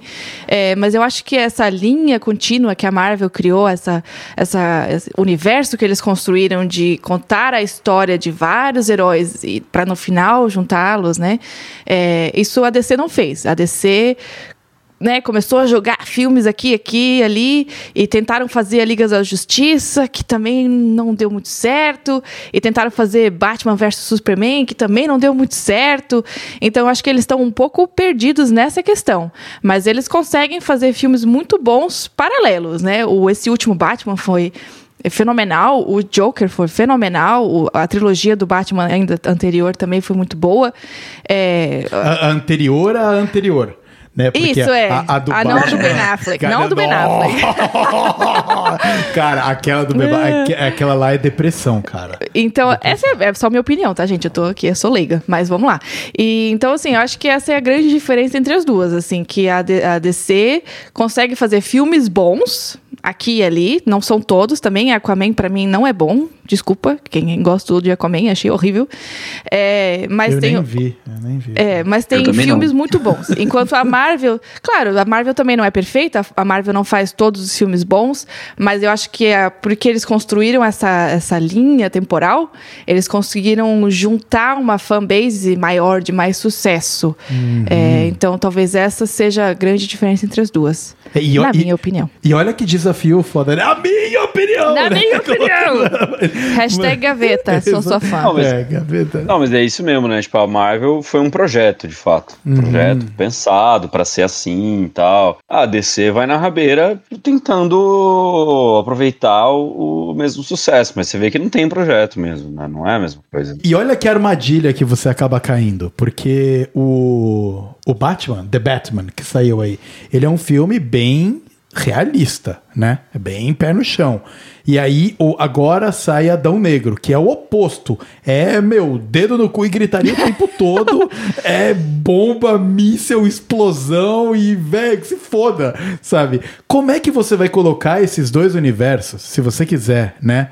Fazer uma Liga da Justiça reboot. Não, não faz o menor sentido. E aí, imagina ainda colocar o Joker, no, meio- o Joker, o Joker desse último Joker. Tipo, É. nada a ver. Ah. Nada a ver. E o próximo Joker vai ser um musical. Vai ser um musical. Então, assim, é mais uma polêmica. É, eu acho que eles estão acertando aí, porque nos últimos três anos foram filmes que, na minha opinião, foram muito legais. Teve o Joker, teve o Esquadrão Suicida, Uhum. que não é o primeiro, o segundo Esquadrão Suicida, eu achei animal, achei Falam muito, muito divertido, bem, achei é. um filme. Bem lembrado, esse Muito- é massa também. É, é um É o filme do muito tubarão, gostoso né? de assistir. É o que eles colocaram o É. Homem Tubarão. Ai, pode crer. É, pode cara, crer, é pode muito bom. É Eu não muito vi bom. ainda, eu ria, não vi. eu assisti com a minha família de, de- cara, ria muito, ria muito, muito, muito bom. Que até eu depois a série do O Pacificador, né, que saiu. Não cheguei a assistir a série, mas falaram que tá bem legal também. Aham. 2019 Joker, 2021 o, o Esquadrão Suicida e agora em 2022 teve o The Batman Uhum. né? Então foram assim, filmes isolados que foram muito legais, né? É, mas de novo, é, não tem essa essa linha contínua e se entrelaçando, que nem teve na Marvel.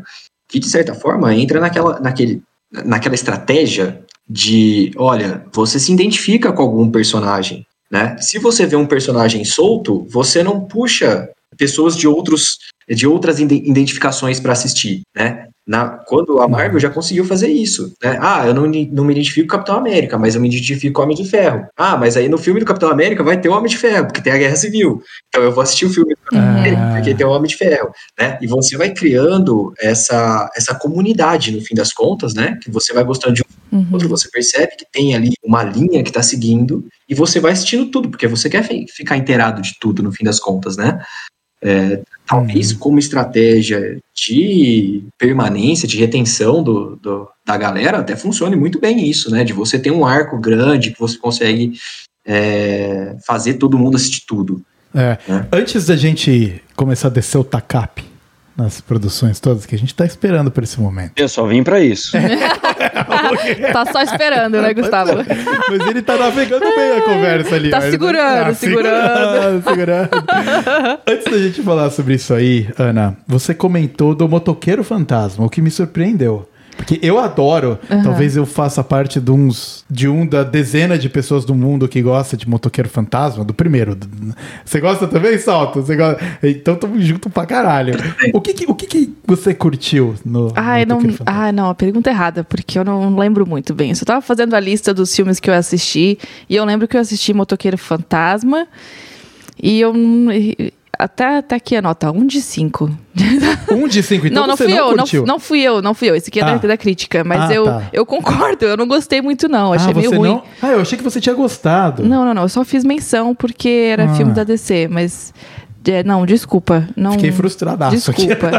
ah, achei meio meh, achei meio... Hum, não gostei não. Então, Salto, o que, que, que, que você gostou? Vamos falar bem desse filme um pouquinho? Cara, é... É, para mim, eu vou, eu vou colocar na mesma categoria do Demolidor.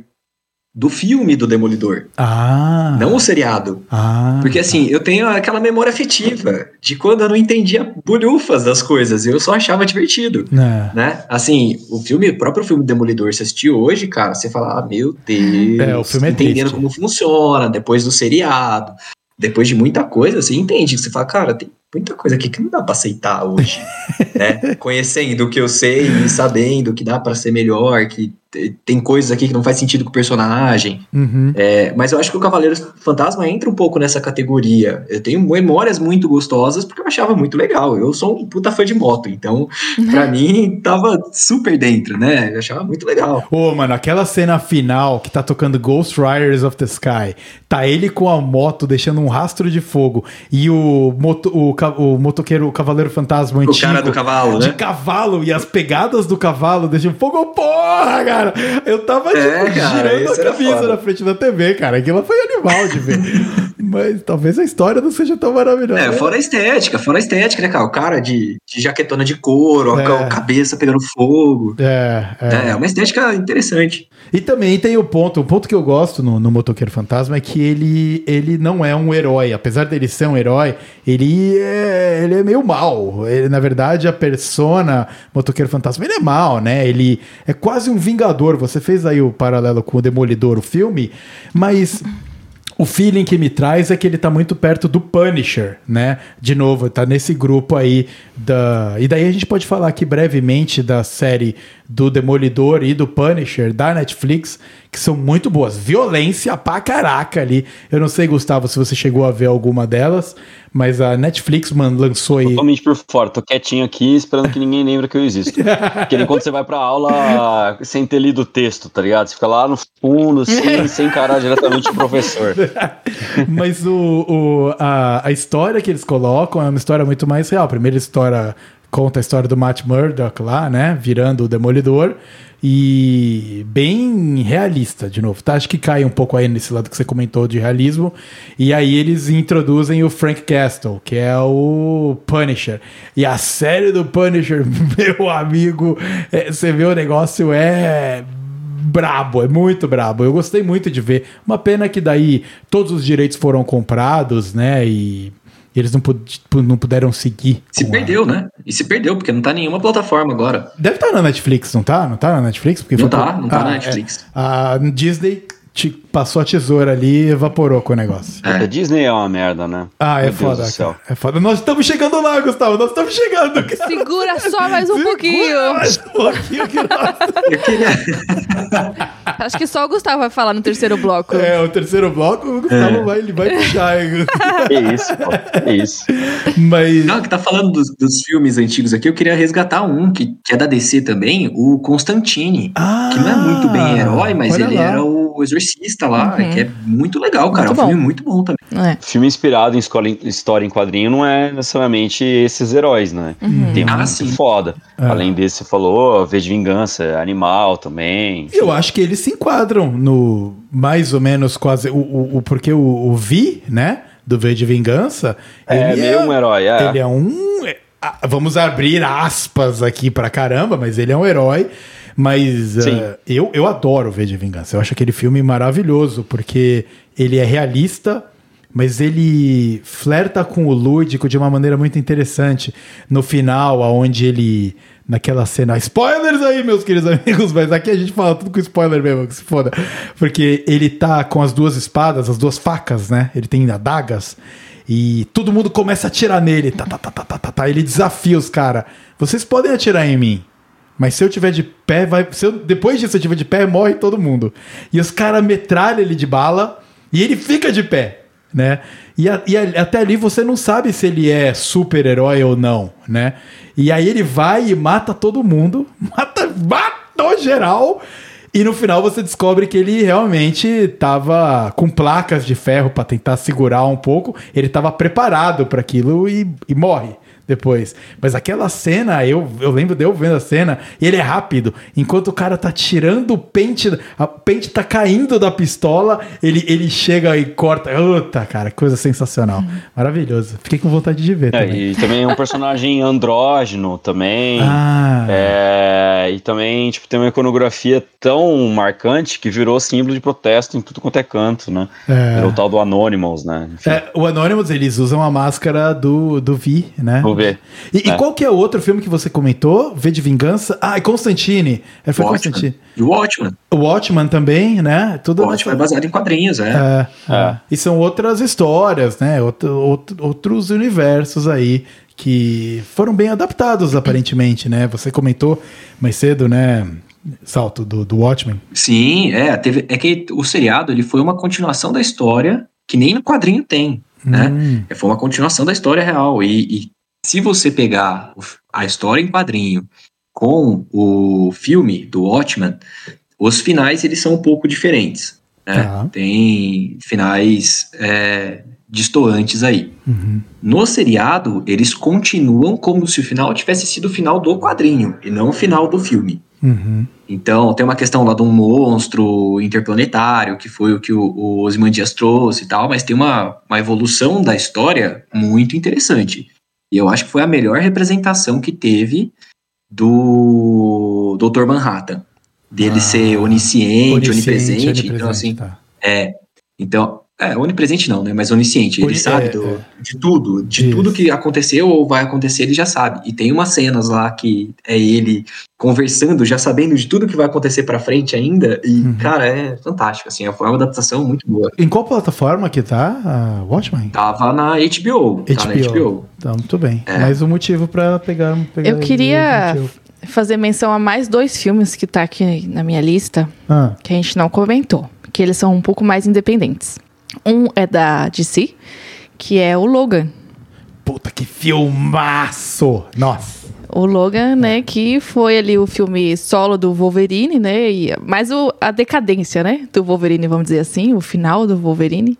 É, o- é o círculo decadência-redenção, né? É, é, é o final dele, né? Muito obrigado por trazer. Se a gente tivesse feito esse episódio aqui sem falar sobre Logan, eu ia regravar e refazer tudo de novo, porque não tem como falar, não tem como falar de filme de herói sem falar sobre Logan. E é um desses que quebra um pouco a nossa expectativa, né? Porque ele morre no final. Então, não, não- é, a gente sempre acha que o super-herói vai né, vencer, viver no final. E ele é um daqueles que realmente a redenção dele é morrer. E a gente fica com o coração partido porque a Ah, gente é. perdeu um dos nossos heróis favoritos. E além disso, é, foi vendido como a despedida do Hugh Jackman do Wolverine, né? Então aquele Wolverine ali Parece que ele vai voltar aí. É, então. Mas até Tá então. Deadpool. Vai voltando Deadpool. Então, e É. o outro seria o Deadpool que, Deadpool. que também fez muito sucesso na Marvel e agora vai trazer o Wolverine de volta. É. Né? Então, vamos ver o que isso aí vai. Ah, eu fico feliz pra caralho. Quanto mais, quanto, quanto mais Wolverine com o Jackman tiver, pra mim melhor. Foda-se, é muito bom, cara. Ah, Gustavo, você chegou a ver Logan? Logan, você viu? Não. Vi, vi, vi Logan. E aí? Achei animal, eu lembro muito da violência gráfica, assim, que marcou bastante. A, as lutas, assim. Sangue eu nos olhos. eu- É, eu, eu, eu curti muito, assim, dessa. Porque é isso, sempre tem luta, mas ah, pra a bilheteria ser o mais alta possível, os caras evitam ter muito sangue e violência explícita, que é pra classificação indicativa não ficar muito alta, né? Não ser pra, tipo, maiores de 18 anos e tal, porque aí isso, obviamente, reduz muito a bilheteria. O tal do pedir, né? É, no Logan eles não têm essa preocupação. Tipo, eles vão querer pra um público maior mesmo e dane-se. E é legal, porque aí acaba explorando uma, uma coisa sensorial que nos outros não tem, que é uma luta com esse aspecto mais realista, mas assim, realista no ponto de também mostrar o sangue e tal. Então, essa coisa corporal e tal, eu achei, achei muito massa. Achei- eu gostei também da interação entre o personagem do Logan e a criança lá, a criança do capeta lá. o, o capeta em forma de Nossa guri, Senhora. e aquela Cara. mina lá. Quando você coloca violência e criança junto, fica muito É. sensacional, né, cara? Porque, mano, é, é de novo, é o de tirar daquele formatinho chatoide. A gente ah, tá lançando, lançamos na. Jabá do É Isso Aí aqui. ah, já lançamos na quinta passada o The Boys, a primeira parte do nosso papo sobre The Boys, e na quinta agora sai a segunda parte. E uma das coisas que me cativou é que tem, sei lá, cena com o bebê lançando raio laser e cortando pessoas no meio, sabe? Então, quando a gente fala de Logan, a criança, né, que acaba, ele acaba adotando a criança, né, ali na, na realidade deles, mano, a- aquela, é o capeta em forma de guria, de verdade. A, a mina é muito sinistra, corta mesmo. É muito legal, Sim. cara, muito legal. É, e também essa coisa de você pegar um herói super poderoso já numa fase decadente, né? Então, combinar o herói com o envelhecimento ao mesmo tempo. Então, traz várias questões de envelhecimento ali. Uhum. É o, o. Não quem que é o personagem? O personagem que manja tudo lá no X-Men, que já tá senil, né? O Xavier. Xavier. Poxa, Com cara. problemas neurológicos É, e tal. Isso é, é, muito, muito E legal. isso aí é essa- maravilhoso, é até poético, né? Porque É. mostra o Xavier senil e ele é tão poderoso que ele precisa se con- constantemente se manter medicado pra ele não, cara, não pirar e não ferrar todo mundo. E o Wolverine também, ele tá com o fator de regeneração dele completamente meia boca já. Tem uma hora que ele toma porrada e aí ele vai tirar as ele vai entrar numa batalha, inclusive acho que contra o clone dele. Aí ele faz aquele movimento de tirar as garras e uma sai só até a metade, porque ele já não tem. Aí ele pega a garra e puxa, sabe, pra, pra fora, pra ter as. Caraca, meu, que filme maravilhoso. É uma puta obra. É, e traz essas discussões, né? De assim, se você tem supers, enquanto eles estão no, na, no ápice deles, né? Estão plenamente capazes das suas atividades, é uma coisa. E quando eles começam a degrenir, né? Começa a ficar debilitados, não conseguem mais se concentrar, não conseguem mais saber ter noção da realidade, não conseguem ter mais a, a força física que eles tinham, né? Como que fica isso? Eu acho que teve esse tato ali no, nesse, no Logan, né? Uhum, uhum. Em especificamente. É, pois é. A gente, eu passei a bola pra você, Ana, pra falar de. Porque eu achei que você tinha gostado de, de Motoqueiro Fantasma, mas você, você de fato trouxe filmes que, Que eu assisti. bons. É, que eu assisti, não que eu necessariamente É. gostei. É, mas eu acho que essa é uma ótima maneira da gente finalizar o segundo bloco. Fazer uma última recarga, dar um alô aqui ah, e se preparar para o bloco 3 que estamos aqui na expectativa. Eu sei que o papo tá bom, a gente tem que tentar controlar, porque começa a falar de herói, a gente vai embora, né? Tem muita E- coisa, né? Muita coisa para falar. Então, o Tobias, me ajuda aqui. Vamos meter um, uma finalizada aqui, um fechamento de bloco. E daí a gente vai falar sobre a parte ruim do que, que tá acontecendo. Vamos lá, Tobias!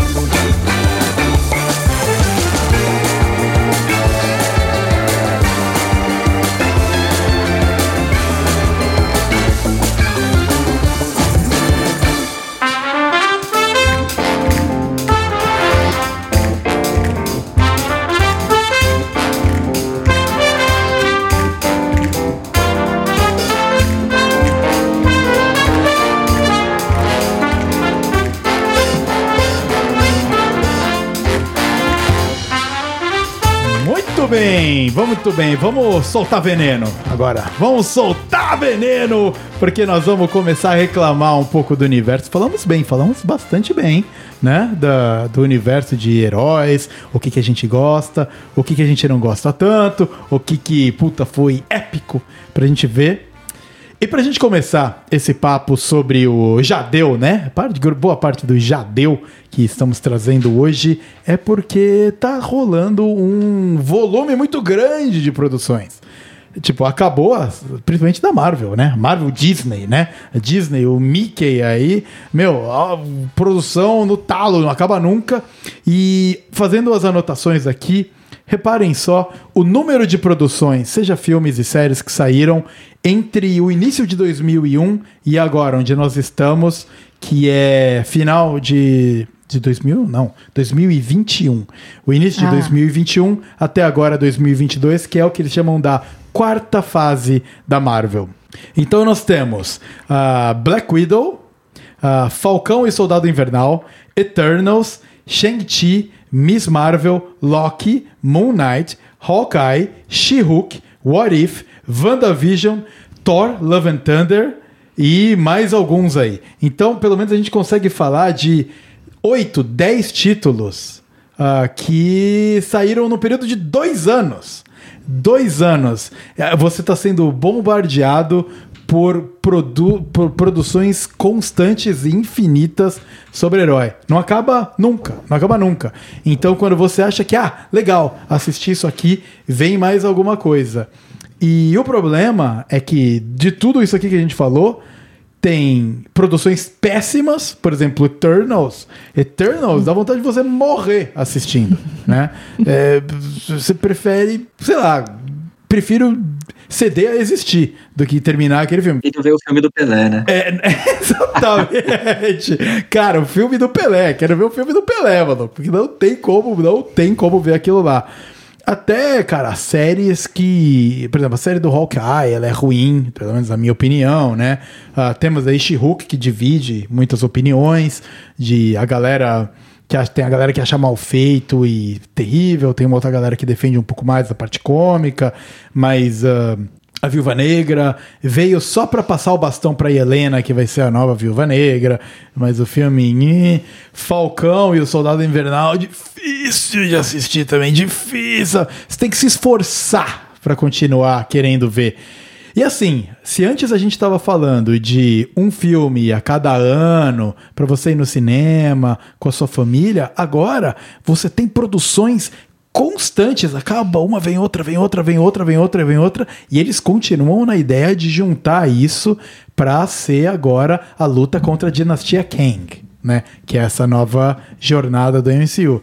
E aí, meus amigos, fica difícil, porque é muita produção ruim, é muita série ruim, é muito filme que você, puta, esse Thor Love and Thunder, nós fomos ver, fui ver agora semana passada, você eu fiquei com raiva do filme.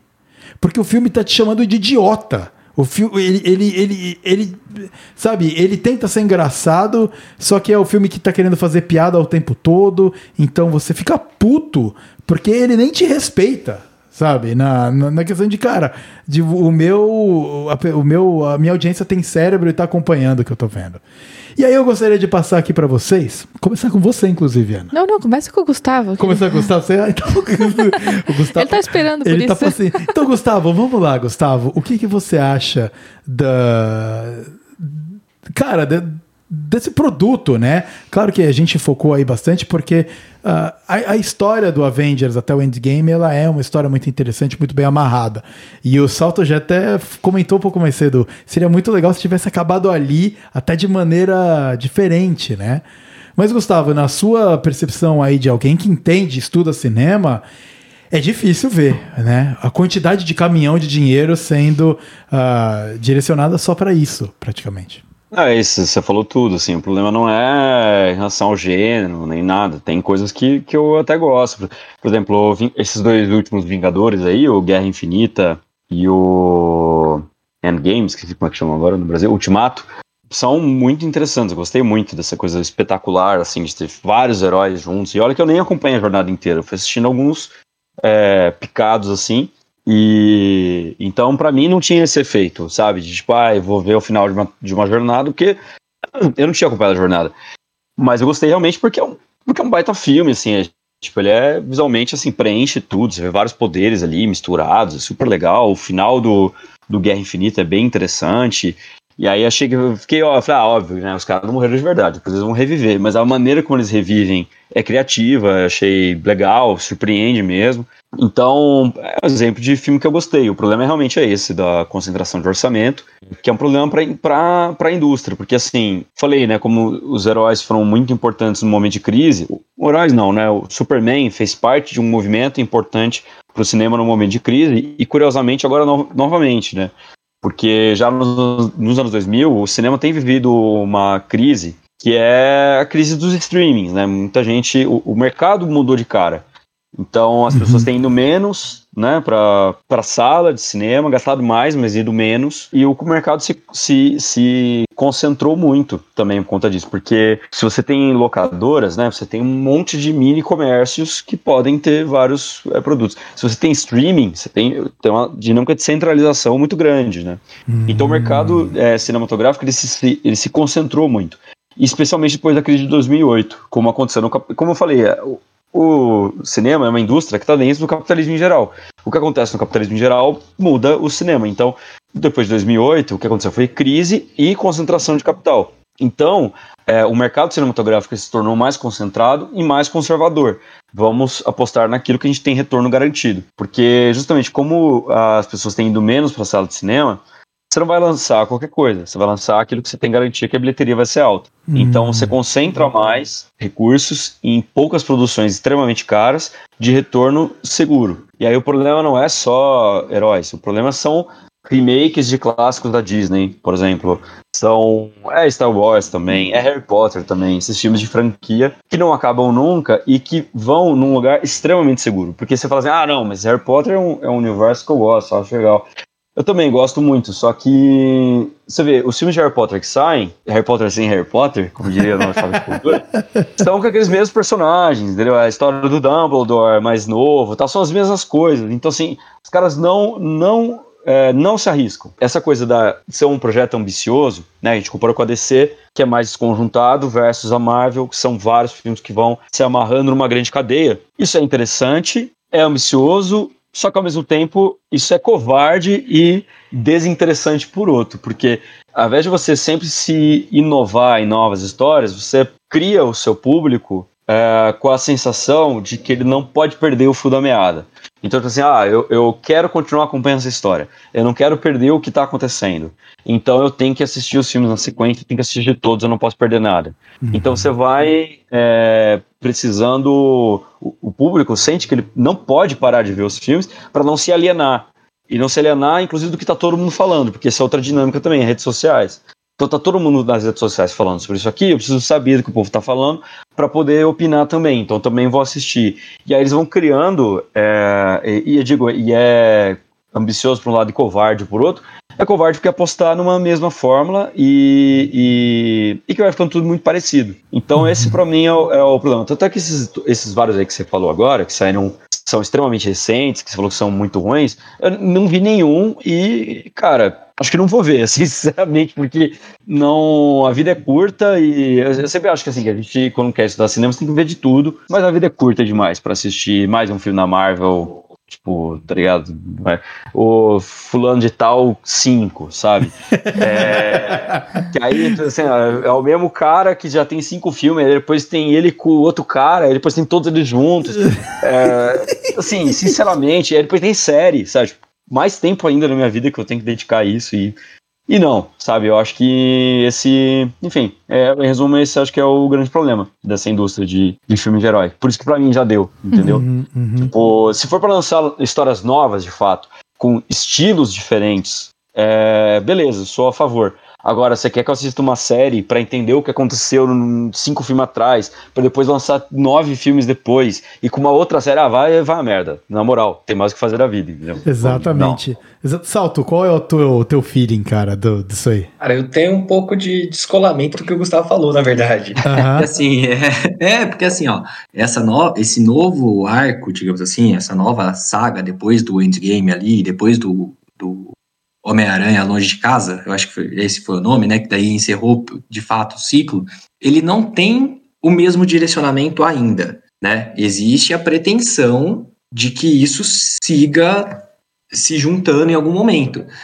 Mas os filmes não parecem se conversar por enquanto né? Parece que esses filmes aí, ele não tem um orquestrador geral ali que vai Uhum. caminhar. Talvez agora com o filme do Homem-Formiga que vai para vir, talvez acabe é, juntando essas pecinhas, né?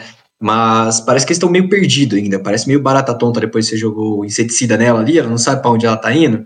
Então, cada filme tá falando uma coisa, né? Então, você pega lá o Shang-Chi, por exemplo. Shang-Chi eu achei legal pra caramba, cara. Achei um filme super divertido. Uhum. Achei cenas ali remetendo a filmes clássicos é, chineses, japoneses ali, orientais muito legais, né? Tem cenas muito legais. O Doutor Estranho no Multiverso eu achei deplorável ao do Multiverso. Se você pegar aí o Tudo em Todo Lugar ao mesmo tempo, né? Que eu acho que foi até uma- um dos filmes que a gente acabou conversando durante a semana, Vitão. Cara, é fantástico de você explorar infinitas possibilidades, coisa que não trouxe e também não conecta nada a nada, Uhum. né? Não tem, tem a Wanda, mas É. ao mesmo tempo que não conecta direito a ao seriado que teve, não fez jus a todo o sofrimento que ela teve ali, da, que ela teve que criar uma realidade para viver no seriado, né? Então, assim, não parece que as coisas estão se conversando. É. E, e, de novo, não, não acho que tá levando ao mesmo público pro cinema, né? Não tá conseguindo levar como levou antigamente. Talvez a hora que eles começarem a amarrar, talvez o pessoal vá atrás, né? Mas essa é a minha percepção. Não tem. Parece que estão muito perdido ainda. Parece que tem que ter alguém ali para falar, não, essa é a linha, é esse, esse é o novo desafio, né? Esse é o novo Thanos. É, o meu problema maior são as séries. As séries, pra mim, são um problema. Os filmes, é, cara, se você dedicar duas horas ali pra ver, é um pouco em linha com o que o Gustavo tava trazendo, né? Do quanto da sua vida você vai colocar pra ver isso em vez de ver outras coisas, né? Um filme, de repente você vai lá, mete duas horas, vê e se gostou, gostou. Se for uma sessão pipoca ali de domingão, bora, sabe? Né? Que é o que a gente começou falando do Adão Negro. Cara, beleza, vamos, vamos aí. A série, a série é foda. A série é foda, porque fica lá, cara. Horas e horas e horas e horas e horas e horas sem. Porra, não acontecer nada. WandaVision, teve muita gente que gostou do WandaVision. Eu, eu, me, eu me esforcei pra me manter acordado na grande maioria do WandaVision. Eu só sei o que aconteceu porque a Ana me contou. Porque ela não dormiu. Velho, o pai dorme nos filmes, né? Eu agora durmo. Se eu não tô engajadaço, eu durmo. Então não, não pode ver filme deitado, sabe? Se ver filme deitado, fodeu. Dormiu. E, e, e daí, cara, mas assim, eu só dormi porque eu não, gost- não tô gostando do que eu tô vendo. Eu tava, outro dia aí eu fui ver o. The Power Oh. of the Dog. É, não, é, não, não, não. Eu fui, eu fui dar um bom exemplo. Eu fui dar um bom exemplo. Esse- do Power of the Dog. Talvez o Gustavo tenha gostado porque ele é cultural do cinema, assim. Eu nunca o- vi o Victor sofrer tanto assistindo um filme Eu não consigo. quanto não The consigo. Power of the Dog, Não gente. consigo, eu não Qual, consigo. qual que é o nome em português? O... Não vi.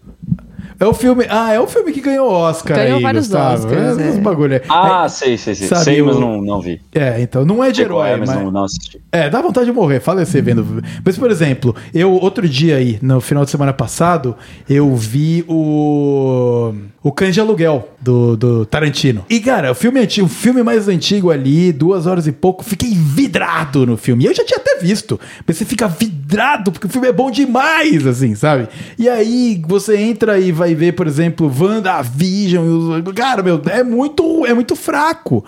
O, a série do Gavião Arqueiro com o Soldado Invernal. Não, é- não, não, não, não é? não é Gavião Arqueiro. Não é Gavião Arqueiro. É o, o que voa, o Falcão. Falcão. Isso, isso. Falcão. É tudo pássaro. É Não é pássaro, não! Gavião e Falcão, os dois são Tá, pássaro. tá bom, tá bom. Não- Tá. Não? Tá bom, tá bom. São pássaros. Tudo bicho voa. Tá, Todos eles voam. É, até onde eu sei, Gavião e Falcão são pássaros. Sim, é, não, que o personagem de- em si não voa, né? Mas vamos Ah, lá. tá. Ah, tá. é, não, Era, mas ele de leva. herói, mas... É que, é que na verdade o Hawkeye é o olho de Falcão, Isso, né? exatamente, De- é de- Hawkeye. É. Sim. Mas, enfim, enfim. As, du as duas séries, tanto a do Falcão quanto a do Gavião, as duas são terríveis, cara. Você não consegue ver. E, e o problema é que aparentemente eles estão tentando vir com a ideia dos Young Avengers aí, os novos Vingadores, que tem a história nos quadrinhos, né? E aí é quem? É essa turma que está sendo construída nessas séries. Os filhos da Wanda, né, os dois meninos lá, com para quem vira o novo Hawkeye, que é aquela a Kate Bishop, a filha do Ant-Man. Então você precisa ver essas séries aí, cara, que eu, ah, para você se quiser engajar nessa nova universo do Avengers que eles vão colocar. Pô, é pedir demais, cara. É pedir demais depois de fechar um ciclo de 10 anos. Né? É ganância, porque, pô, você fechou o ciclo, pelo menos dá uma pausa, sabe? De- deixa a gente ficar com saudade dos heróis. Ah, o... Não, essa, essa é a merda. Tem, tem um, um crítico que sempre pergunta pra ele: ah, não vai acabar nunca, você não acha que vai entrar em declínio? Isso aí. Enquanto estiver dando grana, não. Enquanto estiver grana, dando grana, isso for mais seguro do que outros tipos de investimento, não, não vai parar. Que é o que É você isso. falou na tecla, né? Da fórmula e dinheiro garantido. O Thor, o Love and Thunder, eu fui ver, ele, o budget dele, ele custou 350 milhões de dólares para fazer e rentabilizou quase 850 milhões de box office no lançamento, assim. Você vê, o, o- o- ele deu muito dinheiro e o filme é terrível. Por que, que eles vão parar de fazer se dá tanto dinheiro assim? Né? Que E isso, falou do, do filme terrível. Ah, mas o público não gostou, a crítica falou mal, um monte de gente falou mal. É, mas foi, né? Foi, viu. Se lançar outro, vão ver de novo? Vão. Então, É. então acabou. Puta, é verdade, cara. Enquanto as pessoas pagarem ingresso pra ver essas porcaria ou a- ligarem ao streaming pra assistir esses negócios, os caras vão lançar e acabou, velho. É verdade. Tá, agora eu quero dar minha opinião. Vai, vai, claro. Ah, por favor. Eu quis até começar com você, mas você não. Não, eu quis dizer porque o escravo ele tava aqui, ele tava só esperando, entendeu? então eu quis dar a chance pra ele falar primeiro. É, mas na minha opinião, é, eu realmente eu tô um pouco cansada também dos filmes. Acho que depois de eu- o último Spider-Man ali, o Homem-Aranha, que juntou os três Homens-Aranhas, foi, nossa, fenomenal. Eu acho que foi um, um fechamento muito incrível para até para a história desse último, né, Homem-Aranha, que as pessoas esqueceram, né, quem é o Homem-Aranha. Então, assim, abriu um mundo de novas oportunidades. É, a questão de realmente eles continuarem fazendo filme, né, porque é, voltou, né, mesmo que, que acabou o Avengers, voltou o Viúva Negra, porque foi um filme que foi lançado depois do que deveria, né, esse filme da Viúva Negra ficou muito tempo para lançar foi.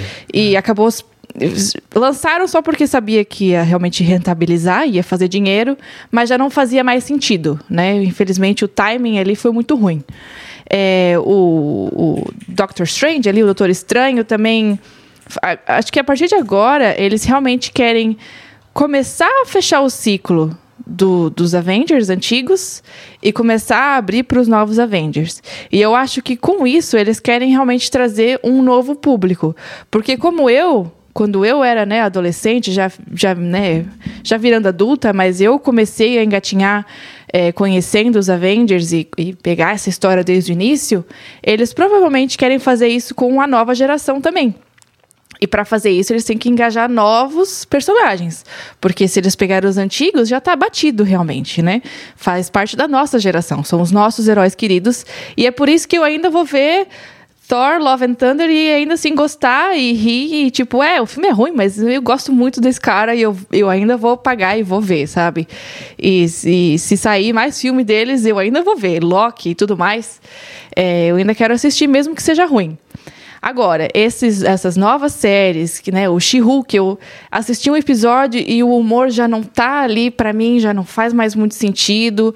Então, realmente, talvez esteja passando da nossa fase de assistir. Mas nós, eles já estão focando em outra geração, sabe? Eu acho que eles já estão projetando para outro público.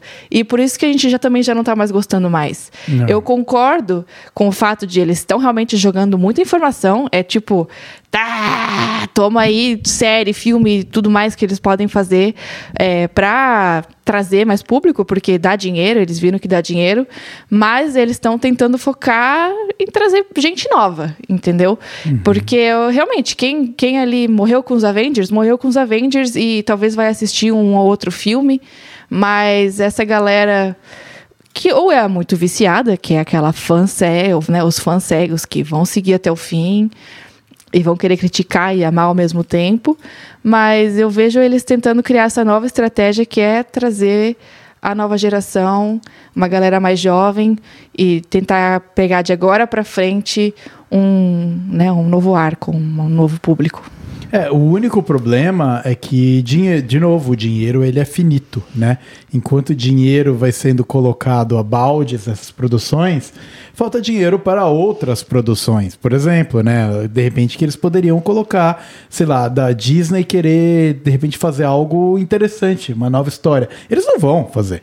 Se isso aqui tá dando dinheiro, eles vão, eles vão vai ficar ali, olha, né? Naquele, naquele formato, né? A gente há pouco tempo viu o vídeo do Gaveta falando sobre a, o comentário do Scorsese, que ele falou que filme de herói não é cinema, né? E ele dando a opinião ali meio do caminho, né? Ele entende qual é a postura do Scorsese, né? De, cara, e é muito em linha com o que o Gustavo trouxe. Você tá seguindo uma fórmula, você tá jogando com a segurança e você não tá trazendo arte. Você tá só, meu, efeitos visuais e mano, massageando uma fórmula que todo mundo sabe que dá dinheiro, né? Só que por outro lado a fórmula dá dinheiro, a fórmula dá dinheiro e pode ser um entretenimento pipoca e não tem problema ter um entretenimento pipoca. O problema é só ter o entretenimento pipoca. Uh, eu gosto bastante de fazer o paralelo com o Senhor dos Anéis. Nós vimos a trilogia do Senhor dos Anéis, puta trilogia, né? Foi animal de ver. E depois daquilo teve um hiato, né? Aí veio a trilogia do Hobbit, que infelizmente é uma merda, mas quando a gente foi ver Hobbit, a gente tava com saudade da Terra-média. A gente queria ver o universo da Terra-média de novo na telona. Hum. Porque eles, eles deram tempo pra gente sentir saudade. Uhum. Né? E aí foi uma bosta, infelizmente, mas por outros motivos. Mas a saudade estava lá, a gente só conseguiu ver, eu, eu só vi os três filmes, porque eu queria ver aquela história, mesmo sendo ruim.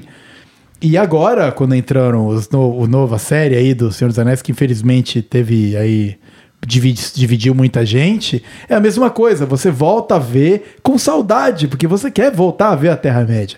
É bom você dar um tempo pra gente ver outras coisas e voltar a assistir do que ficar martelando herói sem parar. Gente, porra, pelo amor de Deus, chega uma hora que cansa um pouco, né? Não, mas será que é só o lance de dar um tempo? Porque eu acho que não é a saudade que vai fazer esses filmes ficarem bons. Ah. Saca? Não é, não é esse sentimento. Eu acho que o problema de ficar martelando o filme ali é o desejo pelo retorno imediato. Uhum. Né? Então, ah, eu vou colocar o filme, o, o, executivo tá lá, tá? Não, quero que saia. Tem que sair porque tá na vibe, tá, tá na onda, tá quente o assunto. Tem que sair filme de herói. Mas, por exemplo, o que fez o sucesso do, dos, do Infinity War, por exemplo, não foi só ele. Foi toda uma construção que fazia sentido, que, a, que as pessoas foram se afeiçoando, foram gostando, foram aproveitando. E aí, um pouco de, de contraponto que a Ana falou, de ser uma para geração nova, cara, eu não me acho tão velho assim, para ser descartado dessa, dessa galera, entendeu? Uhum. Tipo assim, meus pais gostam de Avenger, cara. Meus pais gostam dos filmes de herói, sabe? Eu não uhum. acho que tinha que ser descolado da gente só pra galera nova. Uhum. É, eu acho que tem um erro de estratégia grande aí, no tipo assim, de não, vai ser. Tudo bem, teve esse arco grande, aonde a gente conseguiu fazer virar muito dinheiro. Agora, já que tá dando muito dinheiro, a gente vai martelar filmes individuais ali que tem que dar um retorno rápido.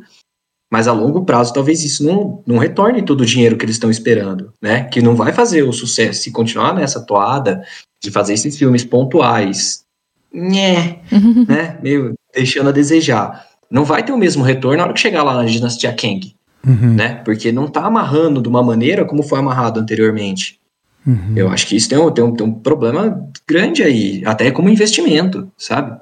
Você pensando que no retorno que você vai ter lá na frente. Tomara. É, só, se tiver, né? é, só se tiver uma crise nesse negócio é que os caras realmente vão, agora bater na bunda, os caras vão ser obrigados a inovar. Porque eu entendi que a Ana falou, ah, a história é outra, estão tentando pegar um público novo. Só que o for, a fórmula é praticamente a mesma, assim, é Sim. tudo muito parecido, assim, tipo, beleza, são mais ou menos outros personagens, mas também nem, nem todos são novos, né? Que como vocês falaram também, ainda tem filmes recentes sendo lançados desses dessa geração antiga dos Vingadores. Então, e, e assim, é isso falar, ah, mas é, não é tão velho, né? É recente. Mas sei lá, o último Vingadores é de 2019, né? É. Três, quatro anos é muito para essa indústria. Então, triste. Triste pensar que a coisa fica obsoleta em tão pouco tempo, mas é. fica. E a gente vai ficando velho. Não, não, e você é, vê, veja também. só, eu comecei esse bloco listando 11 obras entre uhum. séries e filmes produzidas em dois anos. 11. É, então. Meu, não, é, lançadas, né? Não produzidas. É, não, é, é, é, desculpa, não é produzidas, é lançadas. Mas, boa, caraca. Envolvendo séries, que são vários filmes. Exato, são vários filmes. Você tá quase de exigindo dedicação em tempo integral da sua fanbase para acompanhar o que você tá uh, entregando. É muito, é muito, sabe? E, e tem outro problema também que é, existe um regresso e aí ele falou assim, heróis, é, não é só heróis. Na verdade, e assim, vamos dizer assim, o problema é um problema da indústria em geral, que os melhores exemplos, os tipos ideais são heróis, mais especificamente os heróis da Disney, que são a Marvel. Ah, ou melhor, a Disney é o tipo ideal do problema dessa indústria, embora não seja só ela, e os heróis dentro disso são ainda mais, né? Mas o que que essa nova cara da indústria de Hollywood tem de, também de problemático? Existe um regresso na questão da autoralidade, que foi uma questão muito importante na história do cinema. Porque quando surgiu o, o sistema de Hollywood, os filmes eram basicamente. Os diretores eram vistos como funcionários de uma empresa. Então, o dono do filme era o dono do estúdio. Então, era o, o produtor, que era o dono do. que era o cara, o executivo do estúdio, pensava como ia ser o filme, contratava o diretor e o diretor simplesmente executava as ordens do estúdio. E aí isso levava a ter, filme, ter filmes muito padronizados, muito parecidos. Depois, nos anos 60, uma galera, uma série de críticos franceses observou que alguns desses diretores se destacavam porque tinham uma marca própria, tinham um estilo próprio, que eram o, o Howard Hawks, o Hitchcock, o John Ford. Eles começam a valorizar esses caras que falam, pô, não, esses caras aqui têm uma assinatura própria, eles têm uma cara própria. Essa coisa da autoralidade passou, ao longo do tempo, passou a ser mais valorizada. Então, principalmente depois, principalmente depois dessa crise que eu falei de Hollywood, né, crise, crise dos velhos estúdios, que é muito forte nos anos 60, mas já começa nos anos 50, por conta da televisão, né, quando surge a televisão, a indústria Hollywood toma uma porrada. Então, para é, é, reviver Hollywood, eles incorporam isso que os franceses falam e começam a reivindicar também a autoralidade. Então, dá mais liberdade criativa para o diretor e você tem diretores, começa a ter diretores que têm uma personalidade, que têm uma cara própria, que fazem filmes com estilo próprio. O que eu sinto é que agora nos anos 2000 tem acontecido um regresso, de novo, porque você tem diretores que têm cada vez menos expressão, o estilo do filme é determinado pela produtora e é uma fórmula que se repete a exaustão, independente dos, dos diretores. Então, a, a ideia de um autor ser aquela pessoa que pensa o global e que pensa uma forma muito específica para o seu filme, para o filme ter uma cara única, isso está se perdendo, porque vira uma fórmula que o estúdio impõe e, e todo mundo tem que obedecer. E, de novo, é causado por uma crise. Assim como no, lá no caso foi a crise da TV barra crise dos Estados Unidos, agora é uh, o par uh, streaming barra a crise de 2008. E aí, de novo, a indústria se fecha e ganha esse caráter conservador, não só no sentido político, mas no sentido artístico mesmo, né? De não inovar, não ir além. Você comentou aí do conservadorismo, né? Eu já critiquei aqui o, o Hobbit, né? Eu sempre que eu tenho uma oportunidade de criticar o Hobbit, eu pego ela porque eu acho importante, né? porque eu realmente me frustrei muito com o filme e você falou da, dessa parte de seguir uma fórmula, né? E, ah, e vamos aqui fazer isso aqui, ser conservadores. E normalmente sempre tem o romance de duas pessoas que não pertencem à mesma realidade. Que eles fazem você engolir goela abaixo num relacionamento entre um anão e um elfo. E, nossa senhora, cara, aquilo lá dá vontade de você morrer vendo, né? Porque, meu, que porra é essa, né? De onde. Não precisa ter esse romance, gente. Não, não precisa ter. Tá tudo bem não ter esse romance. Não tá agregando em nada na história. Mas é a fórmula e deve funcionar. Deve funcionar, por isso que eles fazem, né?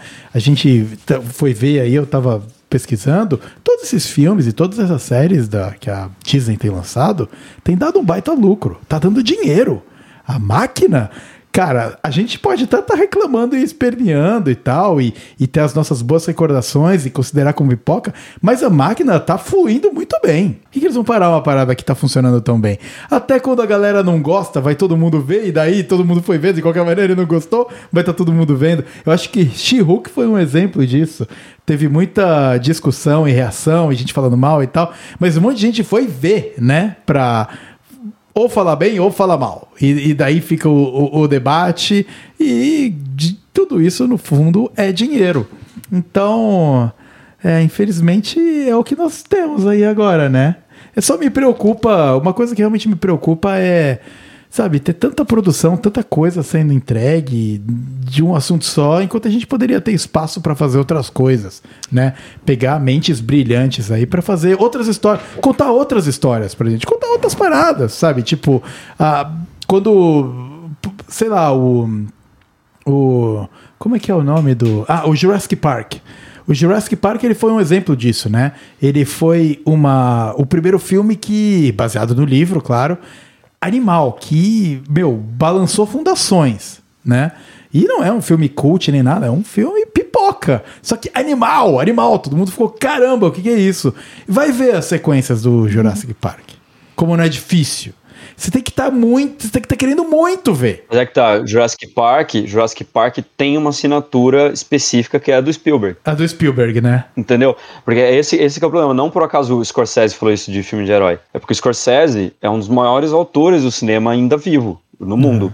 E o Scorsese teve que passar o Pires para conseguir fazer um filme dele que não saiu para o cinema, teve que sair direto para o streaming. Então, pô, o Scorsese tem que passar esse tipo de sufoco para lançar um filme que nem foi tão caro assim, é, que é o, irlandês, tô falando. Uhum. Porque os estúdios estão preocupados em fazer filme de herói. Aí é óbvio que o cara fica puto e lança essa. E eu acho é. que ele tem razão, entendeu? É. O Spielberg é a mesma coisa, não lembro qual foi agora o caso, mas eu também queria lançar um filme para o cinema recentemente, não, não podia, queriam que lançasse direto para o streaming, porque não era interessante comercialmente. Porra, se o filme que o Spielberg faz não é interessante comercialmente, o que é que vai ser, entendeu? O Gavião Arqueiro. Ele é. Esse aí é interessante. É, exato, velho. Exato, bizarro, pô.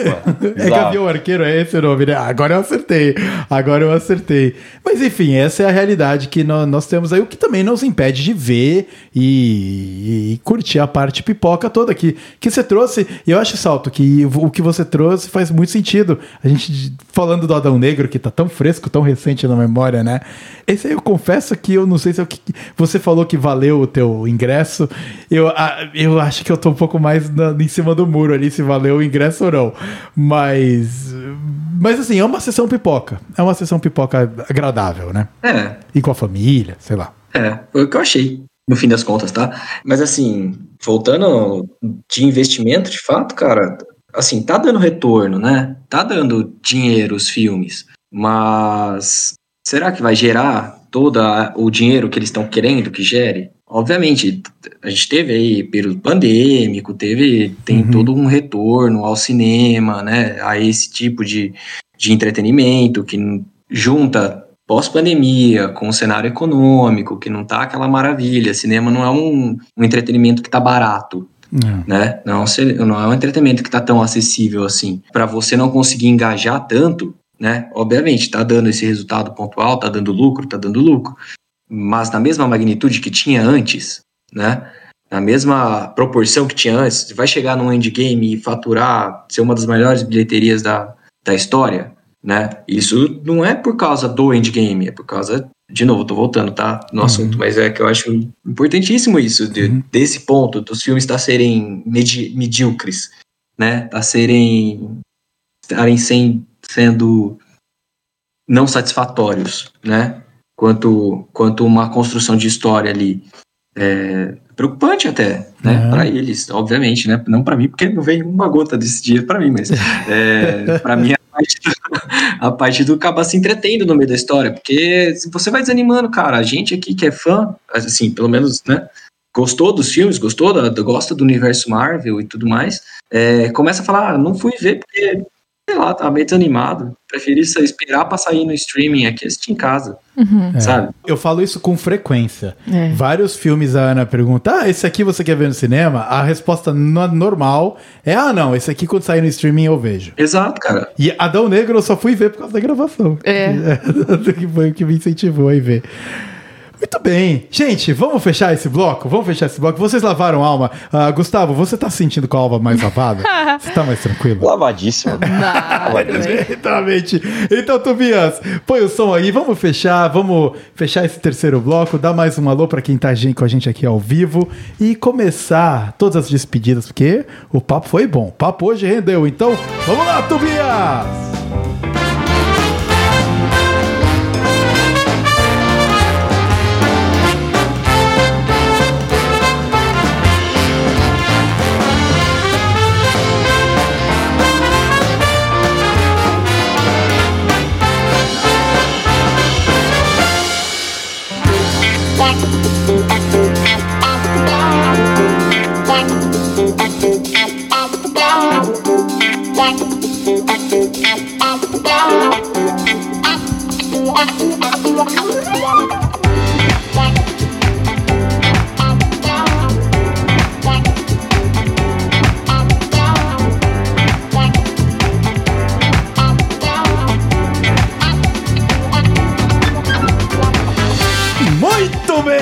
Fechando aqui o nosso episódio de número 27 do podcast. É isso aí. Falamos sobre herói, um assunto que tava na minha fila aqui. Sabe, você anota, eu anotei no meu caderninho. Ah, faz meses atrás. Vou falar sobre heróis, vou falar sobre tudo isso. Um dos primeiros, eu acho que eu fiz essa anotação, Gustavo, num dos primeiros episódios que você participou com a gente. Ah, e aí o que aconteceu? O tempo foi passando, o meu caderninho acabou com as anotações de podcast, tá guardado de recordação e finalmente nós conseguimos gravar. Muito obrigado. Acho que a gente juntou um time muito legal hoje para fazer isso principalmente ao vivo. Galera que, que gosta de falar do assunto, temos, né, ge- gente entendida no cinema, gente entendida no universo Marvel, parada que mais entende dos, dos filmes é você. Ah, Salto, muito obrigado também por ter participado. Então vamos abrir aqui as despedidas, começando com você, Salto. Muito obrigado por ter topado participar aqui de mais um episódio com a gente. E eu já falei, eu tô tentando te trazer pro universo aqui, cara. Se, se o ouvinte, se você topar, o ouvinte vai ter que acostumar com a sua voz. Muito obrigado, muito obrigado. Obrigado aos ouvintes aí. É, foi um prazer estar aqui com vocês de novo, batendo um papo aí do universo cinematográfico, no fim das contas, desabafando um pouco nossos, nossos anseios. E agradecido por todos aí que estão nos ouvindo. E obrigado, Vitão, por convidar mais uma vez e que se acostumem com a minha voz, então. Gostarem, se acostumem com a minha voz, que vai ser uma honra participar mais vezes aqui. Muito bem, muito obrigado, Salto. Mais uma vez, meu puta prazer gigante ter você aí, ah, sempre com insights muito bons. O nosso episódio sobre o Obi-Wan Kenobi foi sensacional. É um dos episódios que, que, eu, que eu tenho bastante carinho, assim, que a gente produziu. Então, muito obrigado por ter participado. E Ana Paula, muito obrigado por mais uma vez estar aqui com a gente. Ah, muito obrigada pelo convite. Marvel realmente é um assunto que eu consigo falar com um pouco mais de propriedade. Eu não sou especialista em nada, mas eu assisti os filmes, então pelo menos eu tenho conteúdo na ponta da língua. Uhum. e foi muito bom essa discussão. E eu continuo sendo fã da Marvel. Talvez eu assista algum dos novos filmes, talvez não, mas pelo menos o que passou tá guardado no meu coração. Muito carinho. Exatamente, Exatamente, falou tudo, assim como o Arnold Schwarzenegger pra mim. muito obrigado, Ana. Muito, sempre muito legal ter você aqui. Um prazerzaço. E você, Gustavo, porra, sem palavras. Mano, é animal, é animal os seus insights. Você sempre traz alguma coisa muito interessante aqui pra, pra gente falar até do lado mais técnico, né? De quem se preocupa, entende cinema. Nós temos aí ideias de assuntos que, quando a gente tiver mais tempo que a gente quer trazer, né? Uh, mas que a gente vai deixar ainda guardado na caixinha para conseguir maturar com calma e fazer uma produção legal de conteúdos muito interessantes. Mas mais uma vez, uh, é sempre um prazer ter a parceria aí com um mega canal que é o Cineolho, pô, é nível muito foda. É muito bom ter você aqui, também como amigo, cara. É um prazer. Uh, e eu agradeço a sua participação. o prazer é todo meu. Eu sempre me divirto muito com esse papo. Curto demais participar do, do É Isso Aí. Sempre um momento para aprender muita coisa também, falar coisas que eu acho que são importantes. É, valeu mesmo, assim, pela, pela consideração. Quem aí não conhece ainda, o meu canal Cineolho é um canal que eu falo sobre cinema relacionado com questões sociais, né, ciências sociais, é, história, filosofia, etc. Né, youtube.com.br cineolho. Nesse momento eu tô um pouco paradinho com o canal, porque eu tô prestando concursos aí para professor, né? Que eu sou professor, como eu falei. É, então, por isso, a minha produção no canal tem caído um pouco, mas é por um bom motivo, porque aí se eu passar nesses concursos, aí eu vou ter mais tempo e mais dinheiro para colocar no canal, porque o canal, infelizmente, só dá prejuízo, não dá lucro ainda. então, realmente é por um motivo de necessidade. Daqui a pouco eu vou fazer um pronunciamento aí de justificativa para quem segue o Cineolho do porquê não tem tido conteúdo mais recentemente. Mas tem muito conteúdo lá ainda, que caso você não tenha visto, tem dezenas de vídeos lá para você assistir sobre várias coisas relacionando essas duas áreas. Então, quem quiser conhecer, fica aí o convite, beleza? E mais uma vez, então, muito obrigado mesmo. Valeu mesmo pelo convite. Valeu. E para você aí que de, de repente para curioso para ver os vídeos do do Cineolho, expande aqui a descrição dessa live que você está vendo aqui agora, que tem um link diretaço para você conferir o conteúdo maravilhoso que o Gustavo do Cineolho produz pra gente. Com isso, eu acho que nós finalizamos aqui. Fica o convite a você que está aqui com a gente agora, seja ao vivo, seja no podcast.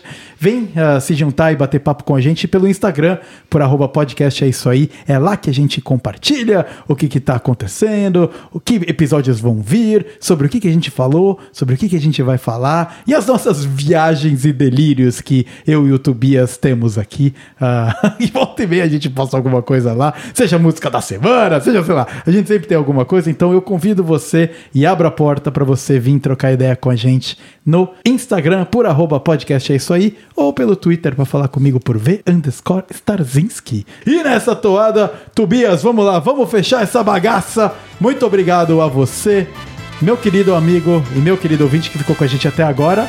Um grande abraço e tchau, tchau!